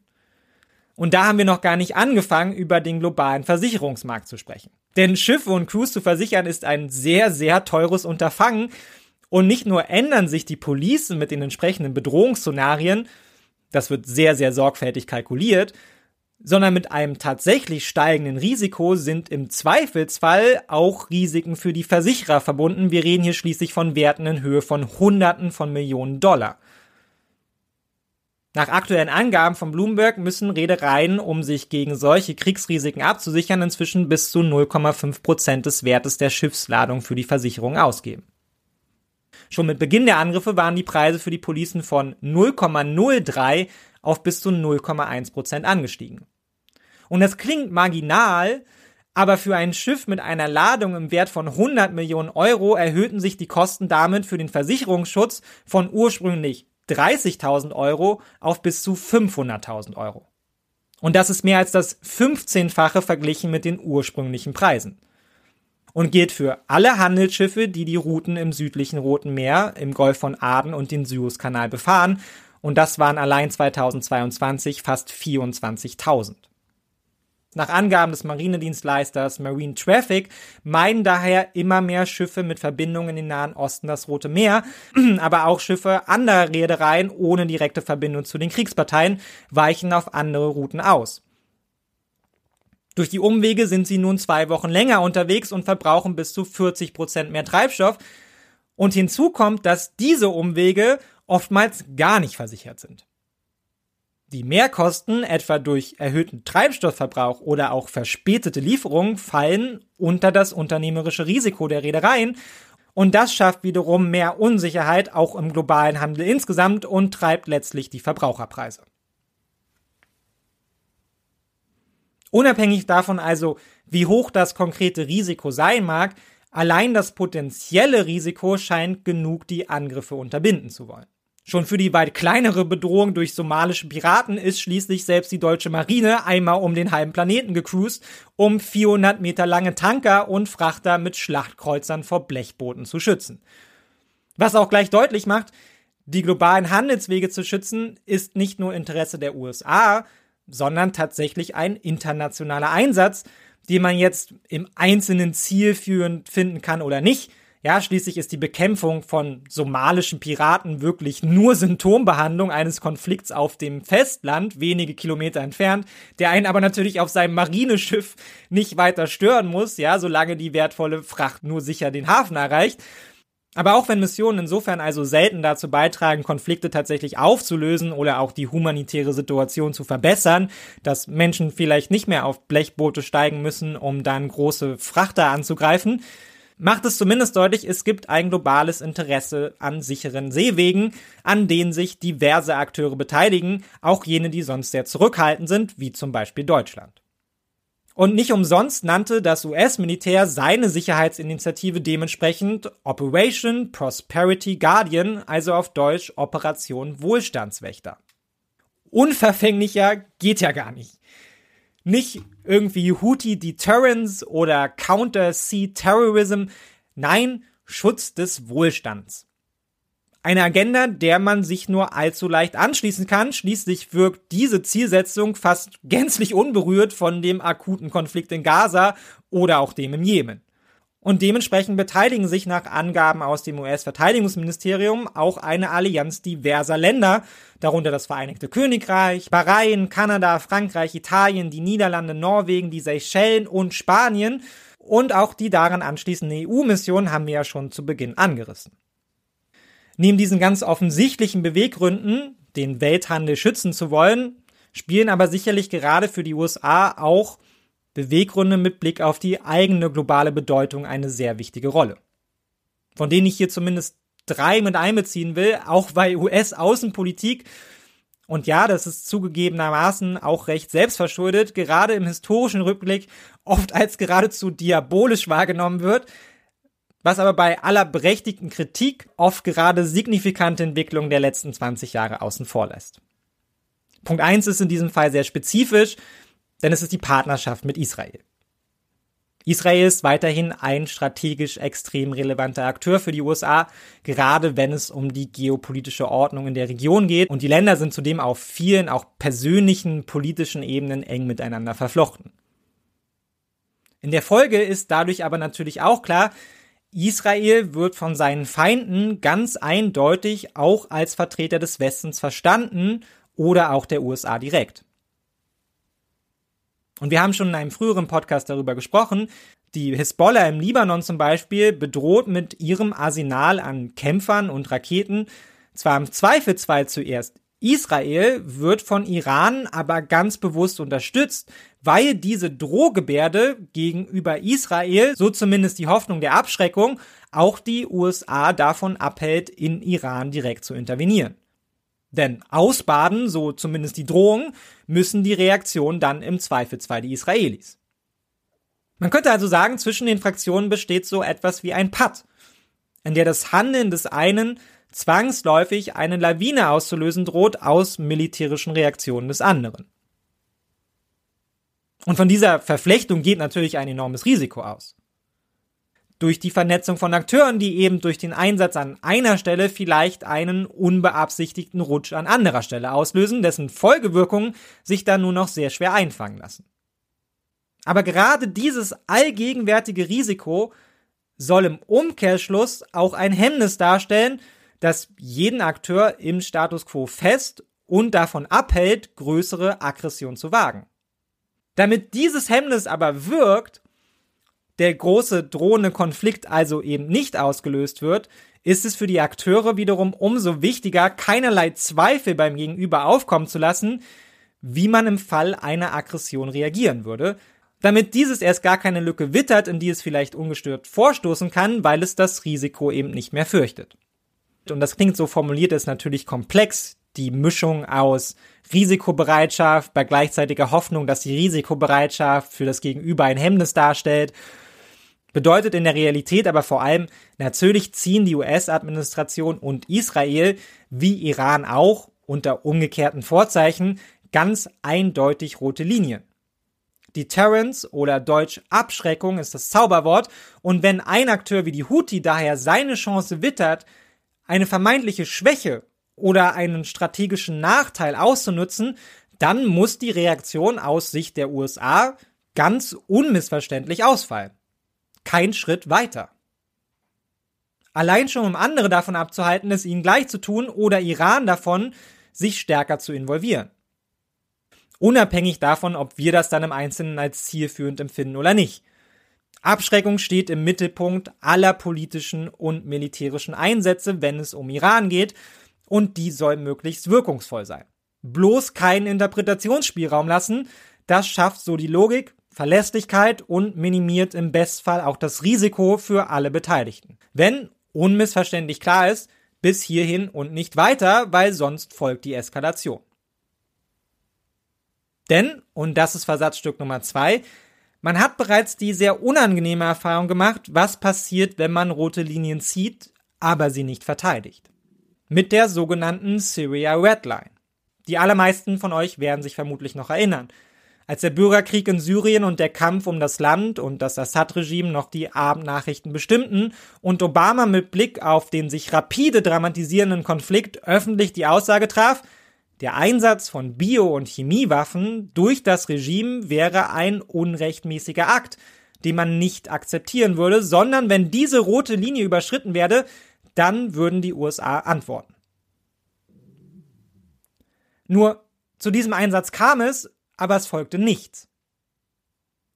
Was im Nachhinein, und das gehört nun mal zur Frage um die geopolitische globale Rolle des Landes hinzu, zumindest in der amerikanischen Öffentlichkeit und darüber hinaus als Akt der Schwäche oder zumindest strategische Ratlosigkeit wahrgenommen wurde. Man sah ungewohnte Unentschlossenheit bei der Ordnungsmacht und man kann nur vermuten, ob das in der Folge das Regime in Syrien animierte oder anderen der Region, aber zumindest die Wahrnehmung, die sich durchsetzte, war, hier ist Abschreckung gescheitert. Sie empuppte sich als Bluff und stellte damit auch die Wahrnehmung der USA ganz allgemein in Frage, eben das Land zu sein, vor dem man niemals ganz sicher ist und das entschieden handelt entlang seiner eigenen Aussagen. Ein Image, das die USA selber kontinuierlich pflegen, gerade durch die Ausweitung von Drohneneinsätzen im ganzen Nahen Osten. Kein Terrorist, kein militanter Führer, kein General eines feindlichen Regimes soll sich jemals sicher fühlen davor, dass sie nicht aus dem absoluten Nichts eine Drohne der USA trifft und er für sein Handeln zur Rechenschaft gezogen wird. Auch das ist Abschreckung in seiner allerbrachialsten Form. Wenn du auf der Feindesliste bist, dann treffen wir dich. Also überleg dir ganz genau, ob du auf dieser Liste landen willst. Aber zumindest die Entscheidung mit Blick auf Syrien nicht zu intervenieren machten für einen Moment eine Lücke in dieser Abschreckungsstrategie auf. Wie valide ist die Abschreckung andernorts, wenn hier jemand die Linie offenbar unbescholten überschritten hat? Trump hat später versucht, die Linie wieder zu ziehen, aber vergessen wurde dieser scheinbare Moment der Schwäche nicht, in dem offenbar wurde, dass die USA dann vielleicht doch nicht immer an erster Stelle bereit sind, umfassend militärisch aktiv zu werden und das treibt als Lerneffekt Entscheidungen heute in einem unsichereren Umfeld gegenüber Akteuren wie China, Iran, Russland und Co. im Ringen um globale Hegemonie.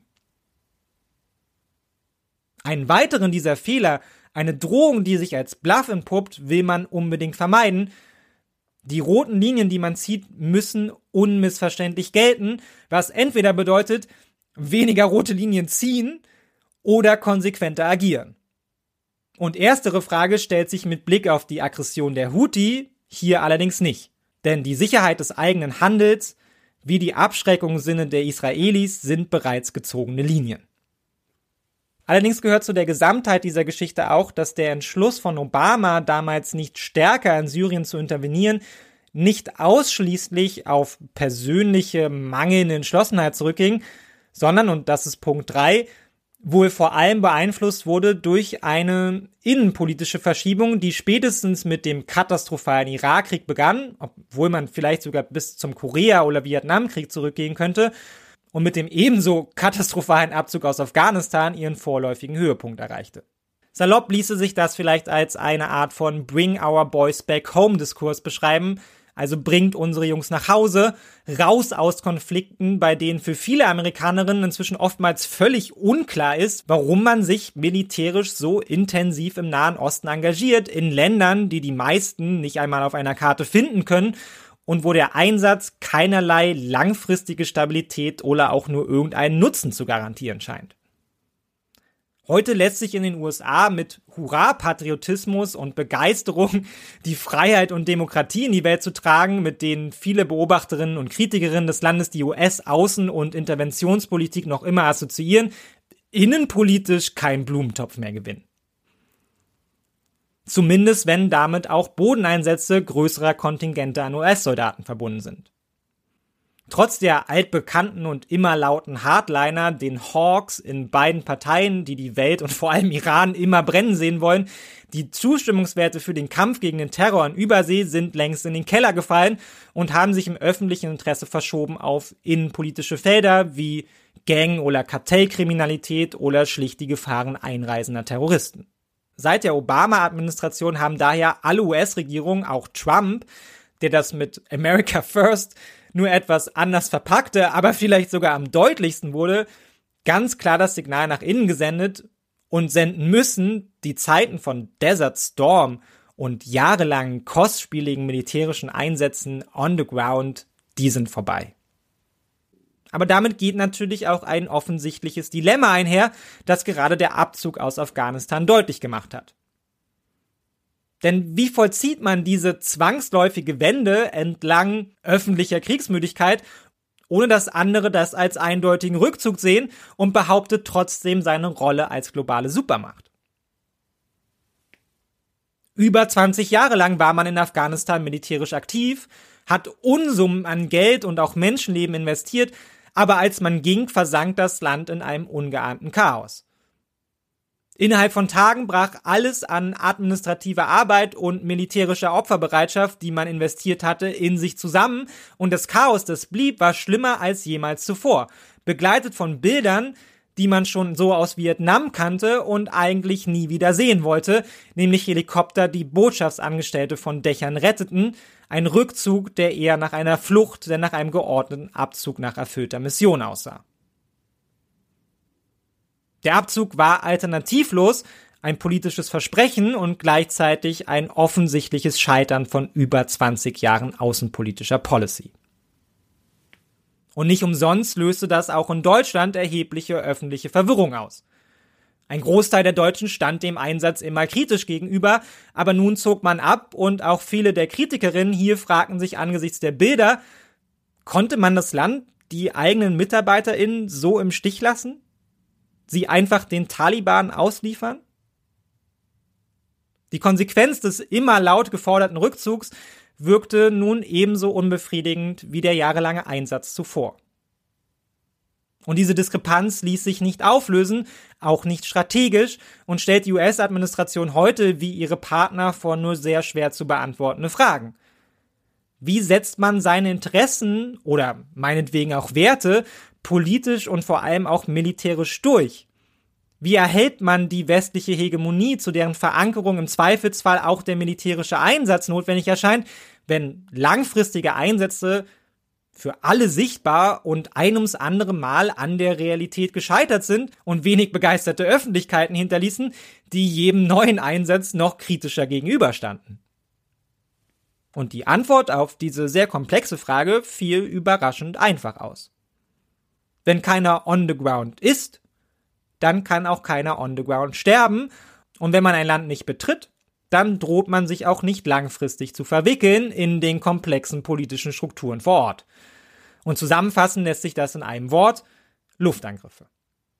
Begleitet vielleicht von kleinen gezielten Einsätzen von Bodenpersonal, meist Spezialeinheiten, über die man nicht viel spricht und deren Einsätze man schon lange nicht mehr groß auflädt mit dem Versprechen, die Demokratie irgendwo hinzubringen.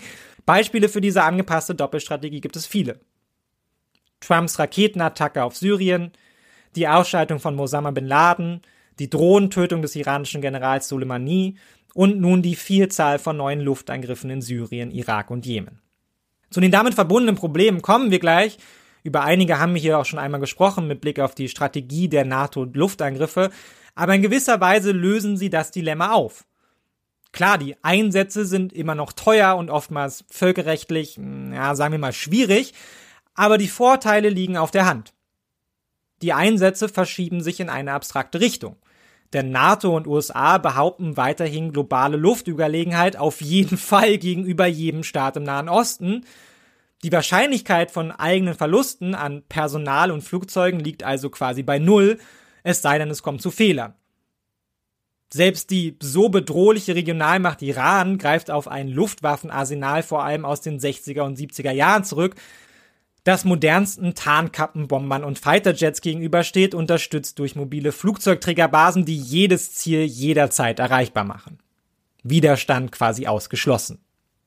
Und unangenehme Bilder produziert man damit auch nicht. Es ist ja nicht so, als würden Journalisten den Raketen hinterherfliegen. Allein schon die Masse auch gerade an aktuellen Angriffen lässt sich von außen kaum nachvollziehen. Dutzende von Angriffen an Orten, die der Weltöffentlichkeit meist verborgen bleiben und jede Beobachterin zurückwerfen auf die offiziellen Verlautbarungen. Zitat, USA zerstören Houthi-Arsenal. Na dann, keine Ahnung, hört sich irgendwie effizient an. Mit Fragen, die mitgereiste Journalisten bei Missionen wie Irak und Afghanistan in Richtung Staatlichkeit und langfristige Ziele richteten, muss man sich da nicht befassen, und der Öffentlichkeit zu Hause, wie den Feinden, kann man unglaubliche Stärke präsentieren bei gleichzeitiger Risikominimierung. Fassen wir die Intentionen also kurz mit Blick auf die Houthi zusammen. Die beiden Administrationen sieht sich im gleichen Dilemma wie ihre Vorgänger und wendet dementsprechend Mittel zur Auflösung an.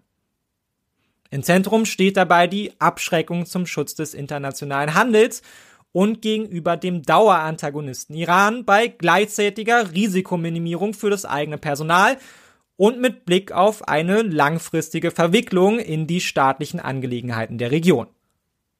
Naja, und dann kommen natürlich auch noch sehr konkrete aktuelle Bedingungen dazu, nämlich in Form des Wahlkampfes, die die beiden Administrationen unter Druck setzen genauer gesagt Donald Trump, der jedes Mehr an militärischem Einsatz auf die Unfähigkeit der Regierung schieben wird. Schließlich wäre es mit ihm ja gar nicht erst so weit gekommen und der nun darauf wartet, einen möglichen realen oder vermeintlichen Kontrollverlusten der Region im Sinne seiner America First Kosten- und Nutzenrechnung auszuschlachten. Die Lage für die US-Administration ist also schwierig, stellt sich daher die Frage, funktioniert das Ganze denn? Ist der internationale Handel bald wieder sicher, weil die Luftangriffe die Houthi abschrecken und ihre Strukturen zerstören. Fragen wir doch mal nach. Was meinen Sie denn, Mr. President? Are the airstrikes in Yemen working? Well, when you say working, are they stopping the Houthis? No. Are they going to continue? Yes. Ah ja, okay. Alles klar. Ja, dann danke für die Ehrlichkeit, ne? War jetzt vielleicht ein bisschen schwer zu verstehen, da der Heli im Hintergrund surrt, irgendwie viele Helikopter heute in dieser Folge. Daher nochmal kurz, auch damit wir es herausstellen können. Auf die Frage, ob die Luftangriffe ihre Ziele erreichen und die Angriffe der Houthi unterbinden, lautet die Antwort des US-Präsidenten und Chiefs in Command, nein, aber werden sie aufhören? Nein. Super. Ja, dann ist das ja geklärt und wir können ja eigentlich Schluss machen für heute. Aber wir wollen dann zumindest noch versuchen zu klären, warum es nicht funktioniert und auch, ob es dann trotzdem so schlau ist, damit weiterzumachen. Die Notwendigkeit des Handels haben wir schon eingesehen, auch wenn ich militärischen Einsätzen grundsätzlich sehr kritisch gegenüberstehe. Aber die armen Matrosen auf Frachtschiffen sind nun wirklich unbeteiligte Opfer eines Konflikts, mit dem sie nichts zu tun haben. Und Seewege nicht einfach der Willkür und Gewalt politischer Piraten zu überlassen, lässt sich wenigstens mal irgendwie nachvollziehen. Damit gehen aber natürlich ganz praktische Herausforderungen her, da die Houthi eben nicht einfach Piraten sind. Mit Blick auf die Piraterie vor der Küste von Somalia zum Beispiel waren die Motive und Strategien eindeutig. Ganze Industrien sind darum gewachsen, Schiffe mit moderner Technik, Stacheldraht, Wasserkanonen und privaten Sicherheitskräften vor Übergriffen zu schützen. Die Kosten dafür sind überschaubar. Ein paar tausend Dollar an Investitionen garantieren vergleichsweise Sicherheit vor den kleinen Kaperschiffen der somalischen Piraten, zumindest bis Marineschiffe zur Hilfe eilen und die Angreifer vertreiben. Und selbst wenn das mal nicht gelingt und ein Schiff gekapert wird, die Motive der Piraten sind eindeutig und einfach zu befriedigen. Geld. Das Risiko lässt sich also kalkulieren, minimieren und versichern. Schließlich ist es auch im Interesse der Piraten, Schiffe und Crew im guten Zustand zu belassen und in einem einfachen Tauschgeschäft wieder auszulösen. Nur auf die Houthi trifft das alles nicht zu angefangen bei ihren Kapazitäten. Ein Helikopter, ganz zu schweigen von vielen Helikoptern oder auch Drohnen, schert sich nicht um Stacheldraht und hohe Stahlwände. Er landet einfach auf dem Boot und auch erstmal an Deck sind kampferprobte, gut ausgestattete und gut ausgebildete Kommandos eine andere Herausforderung als Kalaschnikow schwingende Piraten in T-Shirts. Drohnen und Helikopter fliegen auch schneller als jedes Holzboot fahren kann. Sie sind schwerer zu entdecken und sie auszuschalten umso schwieriger. Und hinzu kommt, die Houthi sind keine verstreute Gruppe aus konkurrierenden Warlords, sondern greifen de facto auf die Mitte eines Staates zurück, wenn auch eines sehr armen und zerstörten Staates. Sie verfügen wohl über fast 200.000 Kämpfer, an Nachschub mangelt es ihnen also nicht und auch ihr Arsenal an Helikoptern und vor allem Drohnen und Raketen aus dem Iran ist in den vergangenen Jahren so ausgiebig gefüllt worden, dass auch 10 bis 20 abgeschossene Drohnen am Tag den Nachschub wohl nicht so schnell zum Erliegen bringen. Jegliche Schutzoperation des Westens wird dadurch zu einem Spiel, in dem Kanonen auf Mücken schießen. Den gesamten Korridor am Roten Meer und Golf von Aden zu schützen, bedarf eines enormen Aufwands angesichts der potenziellen Reichweite der Houthi die zuschlagen können und wieder verschwinden oder die Besatzung und Schiffe unter ihre Kontrolle bringen können, bevor überhaupt reagiert werden kann, es sei denn, es gelingt eben flächendeckende Überwachung. Aber selbst dann, die iranischen Drohnen, die die Houthis einsetzen, kosten vielleicht ein paar tausend Euro. Aber die Raketen, die sie aus dem Himmel holen, schnell mal ein paar hunderttausend Euro, ganz zu schweigen von dem konstanten Aufwand an Treibstoff, Personal und Logistik, um die Mission am Laufen zu halten. Die Kostenkalkulationen für den Einsatz sind daher schon jetzt gewaltig. Gleichzeitig, wie Biden ja zugibt, signifikanten Einfluss auf die Fähigkeiten der Houthi hatte die Konteroffensive bisher nicht.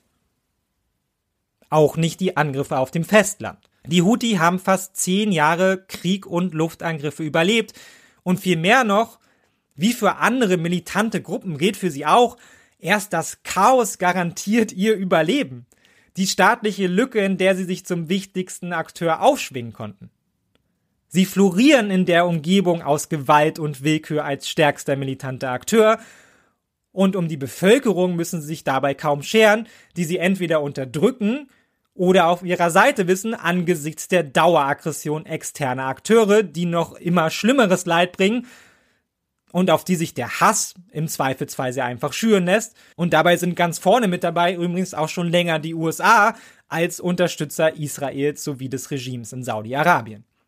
Saudi-Arabien hat zudem über neun Jahre mit Luftangriffen versucht, die Houthi zu zerschlagen, bis es schließlich an einem Punkt angelangte, lieber in Richtung eines Verhandlungsausgangs zu schielen, als weiter die Kosten zu tragen für einen Einsatz, der wenig Nennenswertes erreichte. Warum sollte es also jetzt anders sein? Klar, mehr geht immer, aber mehr Zerstörung garantiert eben nicht mehr Stabilität. Und hier zeigt sich spätestens auch erneut die Kehrseite des Dilemmas zwischen Entschlossenheit und Risikominimierung. Die Houthi hatten lange genug Zeit, ihre Logistik vor Luftangriffen zu schützen und zu verbergen.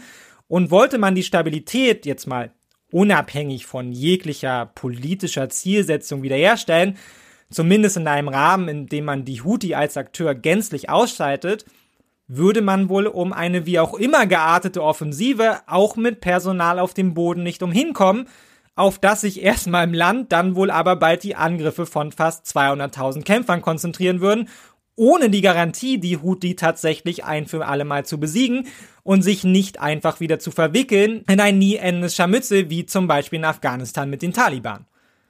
Auch das ist eine Art von Abschreckung und begründet sicherlich auch einiges des Selbstbewusstseins der Houthi, die genau wissen, dass mit einem direkten Eingreifen im Jemen, um sie zu zerschlagen, ein jahrelanger Konflikt folgen könnte, den sich die USA eigentlich nicht leisten wollen und der politisch nur sehr schwer zu verrechtfertigen wäre.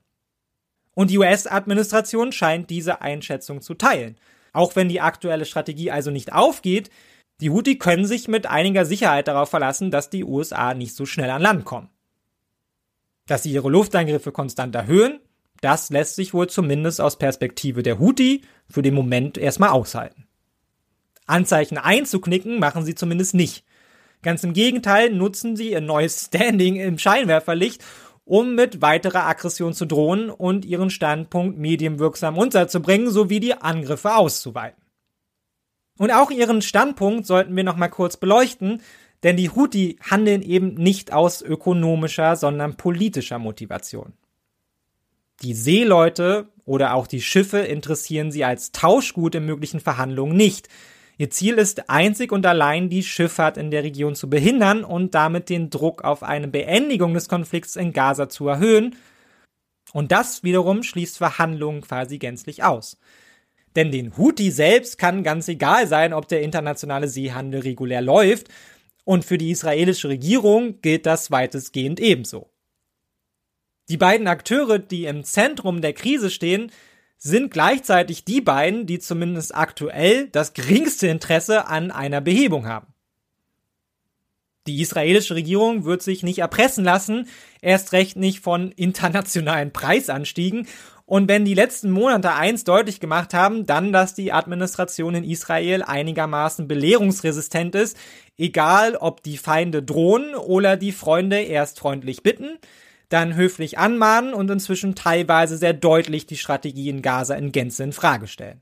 Und um die geringen Möglichkeiten des Zugriffs kurz auch innenpolitisch deutlich zu machen, Laut einer Umfrage, die ich der Welt entnommen habe, wollen inzwischen mehr als 50 Prozent der Israelis ein Ende des Konflikts und ein politisches Umschwenken auf eine langfristige Zielsetzung einer Zwei-Staaten-Lösung. Tendenz steigend. Also genau das Gegenteil von dem, worauf Bibi Netanyahu seine Allianz mit den ultrakonservativen politischen Kräften im Land immer aufgebaut hat, nämlich dem Versprechen, genau das zu verhindern. Aber jeder weitere Kriegstag zermürbt die Unterstützung für den Konflikt und damit die politische Agenda der Regierung, die wiederum gleichzeitig kaum einen glaubhaften Strategiewechsel vollziehen kann und irgendwie aus der Situation und einem möglichen Ende des Konflikts noch einen Sieg für sich machen muss, um die Konsequenzen, die ein Ende des Konflikts zwangsläufig hätte, abzumildern.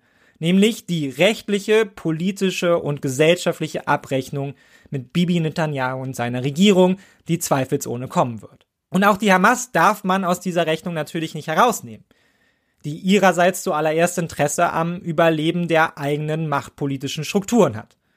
Eine freiwillige Entwaffnung oder Aufgabe der Geiseln ohne damit einhergehende Sicherheitsgarantien wird sie nicht mittragen.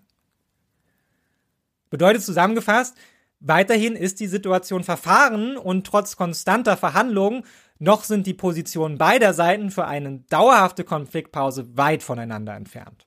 Und angesichts dieser innenpolitischen Verwerfung ist die Bedrohung durch die Houthi ein absolut sekundäres Problem für die Akteure in Israel selbst und eine Art Verhandlungsfrieden, in dem man die Houthis besänftigt, indem man ihnen Zugeständnisse im Gaza-Konflikt macht, scheint eigentlich ausgeschlossen. Aber was bedeutet das dann für den Jemen und im größeren Kontext die Sorge vor einem Flächenbrand in der Region? Nun, zunächst könnte man sagen, sowohl die Aggression der Houthi als auch die Gegenreaktion, vor allem von Seiten der USA, sind ein einigermaßen kalkulierbares Risiko. Der Schutz des internationalen Handels ist teuer und die Angriffe in Gänze abzuwehren wird kaum möglich sein. Aber der Handel findet seinen Weg und die Mehrkosten wird man dann wohl tragen müssen, ebenso wie die damit verbundene Unsicherheit. Vielleicht gelingt es der Allianz sogar langfristig durch die Ausweitung des Schutzes ebenso wie eine Ausweitung der Angriffe auf jemenitischem Boden die Houthi signifikant zu schwächen und ihre Kapazitäten zumindest so weit einzuschränken, dass einigermaßen Ruhe am Golf von Aden zurückkehrt. Der große Verlierer an diesem Szenario wären dann aber sicherlich der Jemen und dessen Bevölkerung selbst. Denn gerade eine Schwächung der Houthi würde innenpolitisch wohl vor allem bedeuten, dass sich diese umso mehr an die eigene Macht klammern und die Schrauben ihres repressiven Willkürsystems weiter anziehen, um jede vermeintliche Schwäche, die andere Akteure im Land ausnützen könnten, wieder auszugleichen. Gleichzeitig könnte eine tatsächliche Schwächung der Houthi auch den Konflikt im Jemen wieder anheizen, wenn andere versuchen, diese Schwäche auszunutzen, seien es externe Akteure wie Saudi-Arabien oder interne Akteure wie die Südbewegung. Die bisherige Pattsituation im Land könnte durch die externen Eingriffe also aufgehoben werden und das wäre auch kein gutes Signal in Richtung einer politischen Lösung über eine Annäherung von Iran und Saudi-Arabien, die aktuell eh auf Eis liegt und durch die akuten Entwicklungen massiv zurückgeworfen werden könnte. Diese Annäherung ist aber weiterhin zwingend, um den Konflikt im Land tatsächlich langfristig aufzulösen und zu einem wie auch immer gearteten politischen Ausgleich zwischen den verschiedenen Fraktionen zu kommen. Ohne den man sich über eine weitere politische Stabilisierung und dann vielleicht irgendwann auch die Wiederrückgewinnung von Staatlichkeit eigentlich keine Gedanken machen muss. Für die Houthi selbst müssen das aber nicht nur schlechte Aussichten sein. Sie haben bereits einmal bewiesen, dass dieser Ausgleich und eine Rückkehr zu einem geordneten politischen System nicht in ihrem Interesse ist, solange sie nur ein Akteur unter vielen wären. Gelingt es der westlichen Allianz daher nicht, sie signifikant zu schwächen, hätten sie ihren Machtanspruch im Land zementiert und erheblich an Reputation als zentraler Akteur gewonnen. Sollte es zu wie auch immer gearteten Verhandlungen um eine Beilegung des Konflikts im Land kommen, vielleicht auch nur um den Konflikt am Golf von Aden aufzulösen, werden ihre Interessen eindeutig im Zentrum stehen. Schon jetzt redet kaum mehr jemand über die jemenitische Regierung und Südbewegung. Die Houthi haben ihren Machtanspruch auf das Land unterstrichen und zwingen jeden externen wie internen Akteur, sich mit ihnen und ihren Interessen auseinanderzusetzen. Und auch innenpolitisch könnten sie durchaus profitieren. Von vielen Beobachterinnen im arabischen Raum werden die Angriffe durch die USA auf jemenitischen Boden eindeutig als Verletzung jemenitischer Souveränität wahrgenommen. Ein Narrativ, das die Houthi für sich zu nutzen wissen, auch gegenüber der eigenen Bevölkerung. Denn die Angriffe ermöglichen ihnen die allgemeine Frustration im Land auf den eh schon unliebsamen externen Akteur USA zu richten und damit auch ideologisch ihre Reputation als Kämpfer für die jemenitische Sache und Souveränität des Landes zu behaupten und zu steigern. Welche Wirkungen sich aber auch immer aus dem Machtringen ergeben für den Jemen selbst und dessen Bevölkerung, ist der neue Konflikt eine weitere Katastrophe, die an eine Dauerkatastrophe anschließt und viele Bemühungen, diese abzumildern, zunichte machen droht. Und das auch ganz unmittelbar. Erst seit 2021 befanden sich die Houthi nicht mehr auf der US-Terrorliste, ein Entgegenkommen der USA mit Blick auf Verhandlungen, die damit ihren guten Willen unter Beweis stellen wollten, ein tatsächliches Interesse an einer möglichen friedlichen Lösung zu haben und die Houthi auch als legitimen Akteur anzuerkennen. Nur, das hat sich jetzt offensichtlich geändert, denn Präsident Biden hat sie wieder auf die Liste gesetzt und das ist ein Drama, das an konkreter Bedeutung kaum zu überschätzen ist, denn es schränkt alle Möglichkeiten, humanitäre Hilfe im Land zu leisten, sowohl von staatlicher als auch nichtstaatlicher Seite, massiv ein. Zwar will die US-Regierung weiterhin gemeinsam mit UN-Hilfsorganisationen und anderen Akteuren humanitäre Sonderregelungen schaffen, auf diese Weise sollen die Auswirkungen der mit der Einstufung einhergehenden Sanktionen für die Zivilbevölkerung minimiert werden, so dürfen etwa Lieferungen von Lebensmitteln, Medikamenten und Treibstoff in jemenitischen Häfen fortgesetzt werden. Aber ob das auch so bleibt, auch wenn die Strategie der Luftangriffe nicht aufgeht, sei hier zumindest mal in Frage gestellt. Mit Blick auf den Jemen scheint also klar, die erneute Eskalation des Konflikts wird den Status des Landes als die größte humanitäre Katastrophe des 21. Jahrhunderts wohl noch weiter zementieren, auch wenn die mittelfristigen Auswirkungen noch unklar sind. Und das wirft den Blick voraus auf die Frage, was der Konflikt um und mit den Houthi im größeren Kontext bedeutet. Denn sind wir ehrlich, so wie es beiden auch war, die US-Strategie wirkt gefangen in einer Logik der Reaktion. Man wollte diesen Konflikt nicht und betont das auch immer wieder, aber die Verfahrenheit des Konflikts in Gaza wirft die Verantwortung zwangsläufig auf die westlichen Partner, allen voran die USA zurück, die die Auswirkungen des Konflikts, auf den sie nur geringen direkten Einfluss nehmen können, nun außerhalb des Landes irgendwie zu managen versuchen, denn die Folgen treffen eben längst nicht mehr nur den internationalen Handel, sondern zunehmend auch US-Personal in der gesamten Region. Überall sind neue, in Klammern noch kleine Feuer ausgebrochen, die die historisch unbehobenen Konflikte wieder aufflammen lassen. Erst vergangene Woche flog die US-Luftwaffe, unterstützt durch Großbritannien, auf über 85 Ziele in Syrien und Irak Angriffe, nachdem es vermehrt zu Angriffen von Iran unterstützten Milizen auf US-Basen und Personal kam. Mehrere US-Soldaten waren den Angriffen im Vorfeld zum Opfer gefallen und auch in Jordanien töteten Angriffe drei Reservisten. Die aufgebaute Abschreckung, sie bröselt also, zumindest scheint das die Wahrnehmung zu sein, und die USA versuchen sie hastig wieder aufzurichten durch Vergeltungsschläge. Aber wie der Name schon sagt, dass Vergeltung zur Wiederherstellung von Abschreckung beiträgt und die Wogen beruhigt, scheint eine zweifelhafte Annahme, denn in der Regel folgt auf Vergeltung wiederum viel öfter erneute Vergeltung des Gegenübers und immer so weiter. Wie auch schon der US-General Andrew P. Poppers, ja, der heißt wirklich so, zu Protokoll gab, der die Tötung des iranischen Generals Soleimani im Nachhinein als klaren Fehler ansieht, der die Aggression gegenüber den USA entgegen der Zielsetzung der Abschreckung deutlich erhöht habe. Und je mehr Angriffe es gibt, umso mehr Opfer sind zu befürchten und umso lauter werden die Rufe nach entschiedenen Antworten darauf. Je mehr Akteure wiederum in den Konflikt einsteigen, umso unübersichtlicher wird die Lage und in der Masse wird aus vielen kalkulierbaren Risiken allein schon durch die Vernetzung verschiedener Akteure schnell ein großes, weit weniger gut zu kalkulierendes Risiko. Lange Zeit schien es vermeintlich ruhig um Syrien und den Irak, aber wie viele andere Länder in West- und Zentralafrika auch sind die staatlichen Strukturen dort fast vollständig zersplittert, auch eine Folge westlichen Engagements in der Region übrigens, und eine Vielzahl von Akteuren bekämpfen sich gegenseitig und den verbleibenden Rumpfstaat um oftmals nur marginale Mehrgewinne an politischer und ökonomischer Macht. Aber nun heizen gerade die pro-iranischen Milizen mit Verbindung zu Hamas und vor allem anti-amerikanische Milizen auch den größeren geopolitischen Konflikt um die Region wieder an nach den fatalen, noch lange nicht vergessenen historischen Verwicklungen der USA, gerade im Irak, ist der Hass dort ungebrochen und der unbefriedete Wunsch nach Vergeltung an den USA, der sich nun Bahn bricht, droht auch die USA selbst in diesen Konflikt und die Region zurückzuziehen, aus der man sich doch eigentlich so langsam aber sicher mal rausziehen wollte. Aber um in der Logik zu bleiben, aber um in der Logik zu bleiben, das gerade jetzt natürlich nicht kann, weil man sich nicht die Blöße geben will, sich gerade im Angesicht von Angriffen zurückzuziehen und damit vielleicht auch die Abschreckung gegenüber Iran tatsächlich zu schwächen. In welche Richtung man sich also auch bewegt, das Ergebnis wirkt wenig befriedigend und dementsprechend ratlos wirkt auch die US-Administration. Und für Iran stellt sich die Lage unter umgekehrten Vorzeichen ganz ähnlich dar. Das Verhältnis von Iran zu den von ihm unterstützten Milizen lässt sich für uns kaum eindeutig fassen, aber es ist zumindest fraglich, ob die Aggression der Houthi ihren Anfang in Teheran nahm.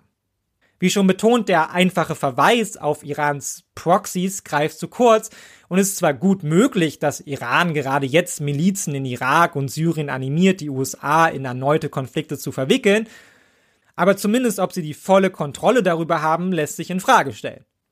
Gleichzeitig muss aber natürlich auch Iran seine Abschreckung gegenüber den USA behaupten. Gerade wenn eine Schwächung der Houthi oder anderer Milizen droht, das Abschreckungsgerüst, das man über Jahrzehnte aufgebaut hat, in sich zusammenfallen zu lassen. Auch Iran befindet sich also in einem Dilemma. Die Milizen in Irak und Syrien wie die Houthi sind nun mal in der Logik Irans unmittelbar mit der eigenen Sicherheit und der Bedeutung als relevante Regionalmacht verbunden, Gleichzeitig drohen sie aber nun auch Iran selbst in den Konflikt hineinzuziehen. Denn die Verbindungen wirken de facto in beide Richtungen. Droht einer der Akteure geschwächt zu werden, gefährdet das Iran, was wiederum die Motivation erhöht, genau das eben nicht zuzulassen, sondern die Unterstützung zu steigern, um die Schwäche auszugleichen und sich damit aber im Umkehrschluss umso mehr auf Konfrontationskurs mit den USA zu bewegen. Denn das nicht zu tun, würde sonst bedeuten zuzugeben, dass auch der Iran geblafft hat und eben nicht bereit ist, bis zur Eskalation zu gehen. Die mühsam aufgebaute Abschreckung wäre dahin. Zusammengefasst, die hohe Anzahl von Akteuren und deren Vernetzung in einem komplexen Konstrukt aus Abschreckung und Vergeltungsmitteln, das zumindest bisher immer einen direkten Konflikt zwischen Iran und USA verhindert hat, droht sich ins Gegenteilige umzukehren, während die beiden größten Akteure einander zu beweisen versuchen, dass die Abschreckung gilt und sie eben nicht geblufft haben. Und beiden Seiten, Iran wie USA, scheint das bewusst zu sein, denn sie betonen gleichzeitig konstant öffentlich keinerlei Interesse an einem größeren und direkten Konflikt miteinander zu haben. Teheran kritisierte die Angriffe der USA in Syrien, Irak und Jemen zum Beispiel als Zitat strategischen Fehler. Es werde lediglich die, Zitat, Spannungen und Instabilität in der Region verstärken eine Einschätzung, die sich selbst als aktiven Akteur ganz bewusst herausnimmt, um natürlich deutlich zu machen, also dass man selbst auf gar keinen Fall mit anstachelt. Währenddessen betonte zum Beispiel der Sprecher der US-Administration John Kirby, Zitat, die USA hätten die Vergeltungsschläge angekündigt und er unterstrich auch noch, Zitat, der Präsident will keinen ausgedehnten Konflikt im Nahen Osten, wir wollen keinen Krieg mit dem Iran und ich wette, die amerikanische Bevölkerung will das auch nicht. Und das klingt von beiden Seiten sehr, sehr eindeutig. Zur Wahrheit gehört aber auch, und das wissen alle Beteiligten, wenn zwei Akteure in öffentlichen Aussagen betonen, dass sie auf gar keinen Fall eine direkte Konfrontation wollen, dann ist es oftmals genau das, was sich gerade de facto anbahnt. Solange keine Eskalation droht, fällt es leicht auf, aggressive Rhetorik und Drohungen zu setzen. Wenn sich diese aber durch das Handeln on the ground und in the air allerdings schon drohend abzeichnet, ist es eben umso wichtiger, die Wogen wieder zu glätten und dem Gegenüber deutlich zu machen, dass das eigene Handeln dieses nicht grundsätzlich bedroht. Man deeskaliert also, um einer akuten Eskalation nicht noch Auftrieb zu geben und das ganz offensichtliche Misstrauen nicht noch zu vertiefen, indem man vor der Weltöffentlichkeit das Nichtinteresse an der Eskalation betont und damit die eigene Glaubwürdigkeit aufs Spiel setzt. Was dem Gegenüber wiederum versichern soll, dass man es ernst meint. Aber wird das reichen, um wieder eine Art Ausgleich des Schreckens und Abschreckung herzustellen?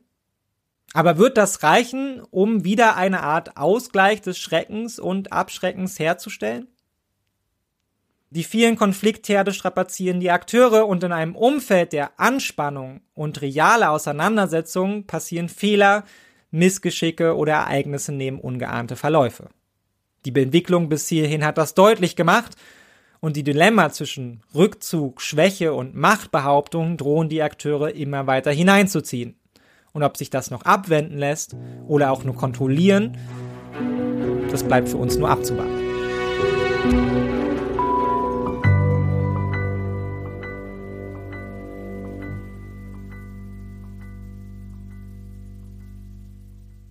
Ihr könnt diesen Podcast finanziell unterstützen über die unten angegebene Bankverbindung, PayPal oder auch steadyhq.com slash neben der Spur.